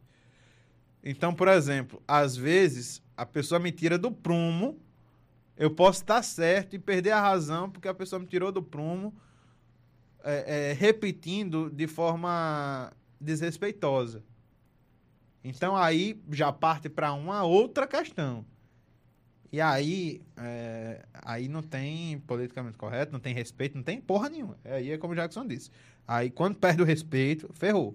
Agora, é, essa questão de as pessoas precisarem conversar mais, pô, a gente teve isso nos Estados Unidos. E muito mais intenso do que aqui. Muito mais intenso do que aqui, porque lá morreu gente. Não foi só o, o, o rapaz que foi que morreu, o eu esqueci até o nome dele, que virou é, George Floyd. o George Floyd. Perdão à comunidade por não lembrar o nome dele, mas é, que virou um movimento gigantesco e ali uma coisa é, não, não foi muito interessante. Assim, eu fiquei preocupado com o pessoal nas ruas no período de pandemia. Mas lá é, mas, mas o pessoal foi com- comprou a causa e realmente tem algumas situações. Pronto. No Brasil tem uma questão ali muito grave de, de racismo. Tem. Mas não é uma coisa que não se pode curar. E a gente cura na conversa. A gente não cura na punição. E aí, como na como da minha área de direito, a gente vai muito da questão da punibilidade. Mas tem uma Antipunitivista você. Hã? Você é antipunitivista, no caso? Não, não que não seja punitivista. Porque tem pessoas que praticam porque querem praticar. Certo. Mas tem pessoas que simplesmente estão confusas. Então, assim, vai ser punida? Vai. Mas dá uma olhada no que levou essa pessoa a fazer isso. Sim, educação, né? Educação muda tudo, né? É, não, mas assim, você analisar a questão da pessoa. O, o que foi que houve que levou essa pessoa a esse extremo? Sabe o que a última, as, as duas últimas vezes que as pessoas se polarizaram e nem quiseram ter uma conversa um com o outro, nós tivemos duas guerras mundiais. 1918 e 1939. Que aquele momento, ah, não falo com nazista, eu mato nazista. Não entendi o que você quis dizer. E aí, assim, entendi. beleza. Aí, era um movimento É porque se ridículo. tivesse, mais, é, se tivesse mais conversa, né? Mais educação Talvez eles não tivessem respeito, surgido, né? Talvez não acontecesse isso tudo. Exatamente. É o que a gente tá passando, né? Mas talvez é porque a nossa, a nossa é justamente isso, a nossa educação, né? Não, a gente não conversa, Não, a gente e começa, e a- e a começa pela reflex- família, a gente e, não a no- conversa e- tanto. e a nossa Não reflexão tô dizendo que a sua é outro. assim, a minha é assim, mas não- a gente às vezes não conversa tanto. Até com, com a professora a gente não conversa tanto. Né? E, a- o- e o professor tem um papel fundamental. Você é professor, você sabe, né? E muitas outras coisas a gente não conversa tanto. Talvez se a gente tivesse uma educação maior, né? Uma, uma Ah, maior é, conversa. Então, meu, como a pro- tá meu- tendo, meu professor de faculdade foi, mudou minha vida Entendeu? ali. E se mais pessoas pudessem ver, ouvir o que você passa, ouvir o que ele passou, cada um tem sua história, né? A gente ouvir mais o próximo, a gente se preenche mais e conhece mais, né? Aí as coisas não, não aconteceriam como acontece. Pois Eu é. acho que tem muito. Tem pouca. Ah, o cara marca, marca o debate com o político, o político não vai. Os caras não conseguem nem conversar, só se ataca, só se ataca. E a galera querendo ouvir proposta, querendo ouvir discussão, discussão de, de, de, de questões, né? E o cara não, não conversa. Só ataca, só ataca. Foi a arma, foi a arma que, que elegeu algumas pessoas, né? É, pois é, mas. Mas- e, mas e, é- e aí. depois você é, fica e- pensando e, assim, E aí é eu, né? eu vejo uma coisa que, por exemplo, essa questão do se ataca, se ataca. Cara, é, o pessoal parar de. Uma coisa que eu gostaria muito. O pessoal parasse de gostar de ver aquele conflito, gostasse de ver uma conversa. Isso você não precisa fazer. Isso você não precisa terminar o segundo grau para entender o que é uma conversa. Nós temos família, nós temos pais, nós temos quem tem filho. Eu tenho meu irmão que para mim é como se fosse meu filho, mas você entender porque cada situação ocorreu, você não só punir. Então, por exemplo, não, vou quero ver, quero entender o seu lado da história. Quero saber o que levou você a isso. Então, se você começa a, a pegar as reflexões do que aconteceu no interior das pessoas, as pessoas começam. Aí muita gente vai dizer, ah, é utopia. Não, não é. Aqui, nós temos três pessoas que votaram em três candidatos diferentes numa conversa maravilhosa. E não é porque só amam futebol. É porque sabem conversar. Então, essa questão de saber conversar, de querer. Porque a gente tem que querer o bem a todo mundo. E não só a gente. Porque se você não quer o bem a todo mundo, pô, Perfeito. tu se lasca. Tu se Perfeito. lasca, porque o que E eu vai acho que garantir a integridade volta- das pessoas é um dos princípios democráticos, né? Querer o bem se traduz em eu quero que a integridade física das pessoas Exatamente. e moral seja garantida, É, né? A gente não resolve as coisas na porrada. A gente, a gente já transcendeu isso. É. É, a gente não é, não é mais um, um pessoal selvagem que Não- qualquer não coisa. mais primitivos. né? É primitivo. Graças não a se resolve Deus. na metralhada ou na Pois bala é, ou na pois é. A gente, o que é que a gente faz? A gente pega. É, eu, eu que não, vou ser vamos pai agora, eu, eu também penso muito nisso. Eu sempre percebia. Eu, a- O a- mundo- eu apanhei muito da o minha mundo mãe. que eu quero Mas ver pro meu mas- filho. Ah! Eu apanhei muito da minha mãe. Eu apanhei bastante. Mas já, já, já, pelo, já minha irmã, que eu vi crescer, ela não apanhava. Era raro. E minha irmã é mais exemplo do que eu. É muito mais exemplo do que eu. Então não precisa você bater. E é uma coisa que eu quero levar para meu filho. Eu não quero bater. Castigar vai ser castigado. assim, Ele vai ter que aprender que tudo, não há, tudo há consequência. Mas não, eu, enquanto eu não puder, enquanto eu não precisar bater, eu, se precisar, não vou bater nunca. Mas vai perder. Errou, perdeu. Errou, perdeu, para saber. Eu acho que passa muito por isso também. Eu, eu já, eu, quanto a algumas coisas também já pensei, eh, nessa questão de punição, né? Já pensei em algumas coisas, mas se a gente pudesse mudar a educação, mas no Brasil é foda. é um negócio eu, eu, complicado sou da muito, porra. eu sou muito otimista porque é o seguinte. A gente veio ter um Brasil democrático. A gente veio ter um Brasil democrático em 88. A partir de 88. Ah, mas o Brasil tem Constituição desde 1920, desde 1824. É, mas não eram democráticas. Você vai, é, você vai foi. dizer regime, pronto, regime militar, muita gente fala do regime militar, mas nós não tivemos um só regime ditatorial. Nós, pronto. Getúlio Vargas gente- era ditatorial, Pronto, pronto. Mas também foi Getúlio onde o Brasil Vargas- mais cresceu. foi, foi onde mais cresceu, mas um camarada que fica 15 anos no poder É, não é uma coisa democrática. Não Pera tô dizendo aí. que é bom, não. Tô dizendo que foi onde mais cresceu. Mas era bom, não era? Não Esse Pois é, aí, é. esse aí assistiu a aula do moral. Pois é, agora, por exemplo, se você. se não tem nada no ambiente, você constrói uma casa, foi onde mais cresceu. E depois, e depois o pessoal só coloca as cortinas, foi onde mais cresceu, beleza. Aí é uma questão de interpretação. Aí eu concordo, foi onde mais cresceu. Mas também onde muita coisa foi desconstruída, não, talvez não por ele, mas O talvez Brasil é muito novo, pô. O Brasil é um, um adolescente.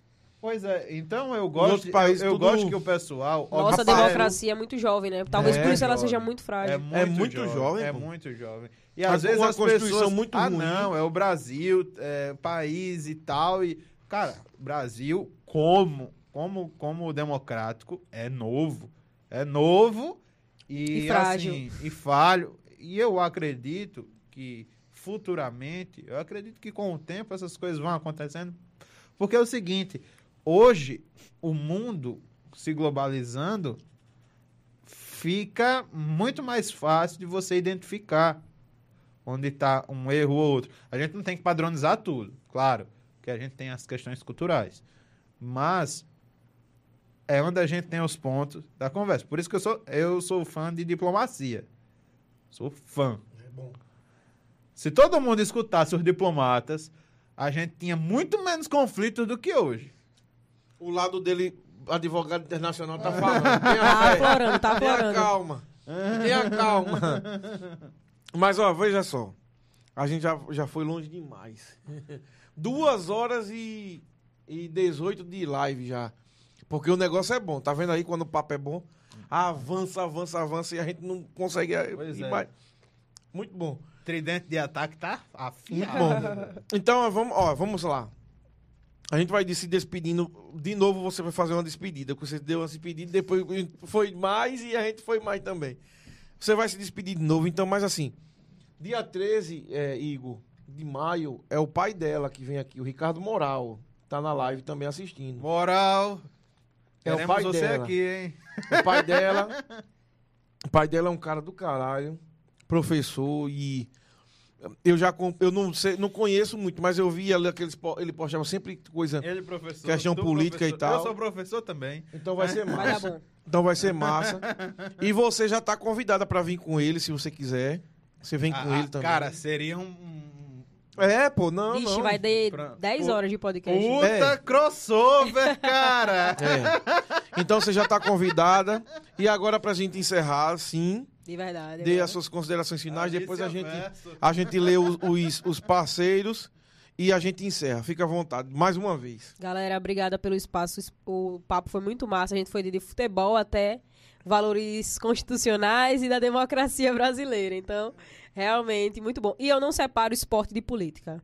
Pra mim, futebol é, eu é, também- política. Tudo é política, na verdade, o tempo todo, né? Nós E somos seres políticos, né? Nós somos seres políticos. E como mulher negra, eu me entendo também como corpo político no mundo, né? Mas queria muito agradecer vocês. O espaço foi muito massa, diálogo muito bom. E eu acho que a gente tem que exaltar ex- exatamente isso, né? O diálogo. A conversa. E principalmente nesse momento que a gente tá vivendo, muito difícil. A gente precisa conversar sobre tudo, né? Então, muito obrigada. Boa noite para todo mundo que tá acompanhando. E até a próxima. Beleza. Dê suas considerações finais e depois eu, eu dou o chute final. Ca- A cabeçada, né? Isso. Pronto. É, agradeço a todos, aos nossos parceiros, é, aos nossos amigos, ao pessoal que, que incentivou todo esse projeto, quando esse projeto ainda estava no pano. Então, assim, é, agradeço a vocês que estão acompanhando. Cada vez que vocês dão um like, cada vez que vocês vêm ver o conteúdo, é um motivo da gente continuar fazendo isso.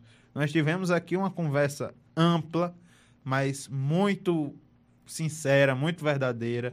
E aí a gente é, vem mostrando assim: futebol é o nosso pilar central, mas a sociedade, o mundo, não é só futebol.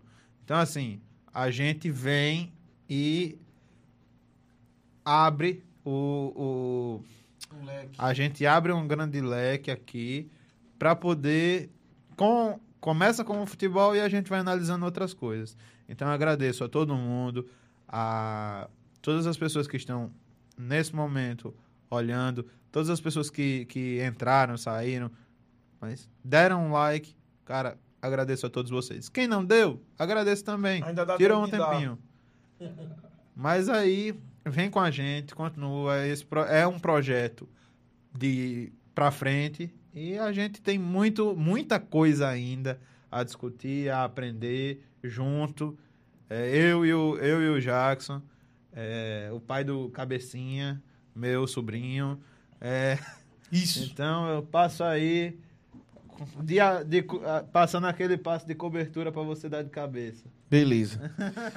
É, galera. Então, é, lendo por último aqui os nossos parceiros de hoje, o FuteWeb Underline AL, arroba Time Futebol Show, o time daqui da Rádio Web Cidadania, arroba Barong Barbearia, arroba Sou, arroba Sou Sabor, arroba Everton Bandeiro Cortes, arroba AL360 Portal, arroba Igor Luan Souza e o Offices Igor Luan, arroba Rádio Web Cidadania AL, arroba Cabeça Jesses, a sua seu Instagram de camisas de futebol, é, arroba Alaga Pro e o arroba Devoleio Esportes são os nossos parceiros. Então, você quer seguir a Alícia para ver a vida dela também, acompanhar o- o- a carreira de uma jogadora de futebol, é arroba Oliveira Alicia com Y. Alicia A-L-Y. Alicia. E a outra menina que estaria conosco hoje, mas não pôde estar, foi arroba Jéssica S-W-A-N, Swan. Underline SKT. Né? Eu não SKT sei- de eu não- skin. Eu não sei se ela tem relação com Crepúsculo, mas pode, Elizabeth, pode ser que Elizabeth seja, Swan, né? Elizabeth É, é Swan. Bela Swan, né? Ah. Isabela. É, a Jéssica também, ela estaria conosco hoje, mas infelizmente não pôde, então. Mas a gente deixa um abraço pra ela. Eu joguei é- com Jéssica, viu? Jogou? Joguei Ó. contra. Contra? Joga muito ela também. Sal, muito, muito. Ó, tá vendo? Mas você ganhou, não ganhou? A gente ganhou, a Alfa ganhou. Ah, graças a Deus. social, Tá vendo? É, ela é do ah, CSA, né? Eita, eu acho que por isso que a Jéssica não veio. É porque é perder, com raiva. então, galera. Jéssica, um Ent- cheiro pra você. Então, galera, é, deixando boa noite pra vocês, eu queria agradecer é, mais uma vez a vocês, porque, como sempre, a live foi mais uma vez um papo massa. Eu acho que essa live é a live mais longa. Eu não sei, né? Talvez.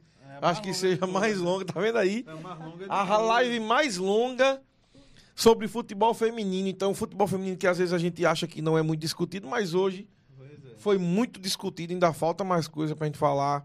A gente também entrou em política, eu sei que tem gente que diz, ah, porra, chegou em política, mas é importante a gente conversar, pô. Sabe o que é isso? É porque a gente tá sentindo falta de boas conversas. A gente só briga, pô. Só briga. A gente tá sentindo falta de boas conversas. Não é importante a gente conversar, pô. É importante sim. O de é, cabeça é, é importante também quando chegar no dia que uma pessoa é, do outro lado quiser também falar, a gente vai dar espaço também, entendeu? A gente tem, a gente tem espaço para todo mundo, não tem frescura aqui, a gente tem espaço para todo mundo. O importante é a gente conversar e se respeitar. Então, isso- o de cabeça tem espaço para tudo. A gente, o nosso foco é futebol, mas como disse a Alicia, não dá para separar. Eu também concordo com você, não dá para separar futebol de política. Tanto é que o tanto o futebol masculino quanto o feminino precisa do incentivo eh, político.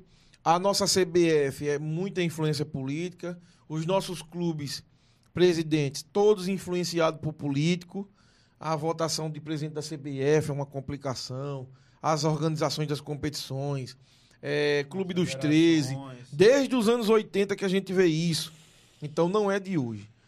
Não é de hoje, a gente Pois precisa é, a falar sobre A isso. estrutura não mudou. A grana Não, aumentou, é. mas a estrutura Até um dia desse a gente via aí Ricardo Teixeira, Maria Marim, com rios de dinheiro. A CBF, quando, quando comandava o, a FIFA. Agradecendo, a, agradecendo ao FBI. É, também. quando, a CBF, a, quando a CBF comandava a FIFA, né? Também tinha muita, muita. mu- Então, assim, a política jamais vai se separar nem do futebol, nem de muita coisa que a gente faz na nossa vida. E a mensagem que fica é essa: você que gosta de cabeça, você que gosta de futebol, aprenda hoje a respeitar e a reconhecer é, a, a que em tudo na nossa vida precisa de respeito, entendeu? É, futebol feminino ainda comparado ao futebol masculino muito fraco, mas se a gente não virar a chave, a gente não vai mudar a situação do nosso país, do nosso futebol. Então a gente como amante do futebol, de cabeça como amante do futebol, precisa incentivar isso. Então é uma promessa e promessa é dívida. O de cabeça futebol ainda vai fazer alguma coisa na cobertura do futebol feminino aqui no estado. É uma, E a- uma a- promessa. A gente também tem que fazer uma cobertura da Alicia jogando vôlei. Fazer um documentário joga Fred. vôlei? É, Vôlei você- não, pô. É, é tênis, né? Não, é. Ah, porque você. tu falou. Não, foi porque você eu disse. sou fã de tênis. eu Não, não, você disse que jogava outra coisa. Handebol, Handebol. joguei handebol, E, jo- e jiu-jitsu. Ah, jiu-jitsu, jiu-jiteca. Jiu-jitsu. Uma amiga minha foi campeã mundial de jiu-jitsu, a, a Carol Viana. Olha que massa. É maravilhosa. ela- e ela passou por um perrengue pra poder. E outra coisa, a ter- gente vai trazer a Carol Foi- Viana aqui. Vamos trazer. Porque a Carol. Viana, o, o namorado dela disse que ela não, Não tinha, não tinha jeito não tinha jeito e não ia conseguir. Aí ela acabou com ele, E o cara era E ela- sensei de outra turma, não era sensei. sensei, e ela acabou com ele e foi campeã mundial. A gente vai trazer ela aqui. Rapaz, A gente vai trazer ela aqui. Então, galera, boa noite. É, muito obrigado pela presença de vocês. Já 2 horas e 27 de live, eu acho. Caraca. 37 de live. Foi grande, essa foi, grande. Essa live foi. Então, muito Será que obrigado. vai caber no, no Spotify? Cabe, cabe. Então, muito obrigado. Fiquem todos em paz. Segue lá, arroba de Cabeca Futebol e arroba Criticando Futebol. Deixa o like, comente o que você achou. Sininho. Se inscreva e ajude a gente, porque a gente precisa muito da ajuda de vocês. É, nessa parte E inicial. siga lá a Alicia também e a Jazz, que a gente vai deixar aqui nos comentários do Instagram delas. É. E muito obrigado. Valeu, boa noite. Boa noite, turma.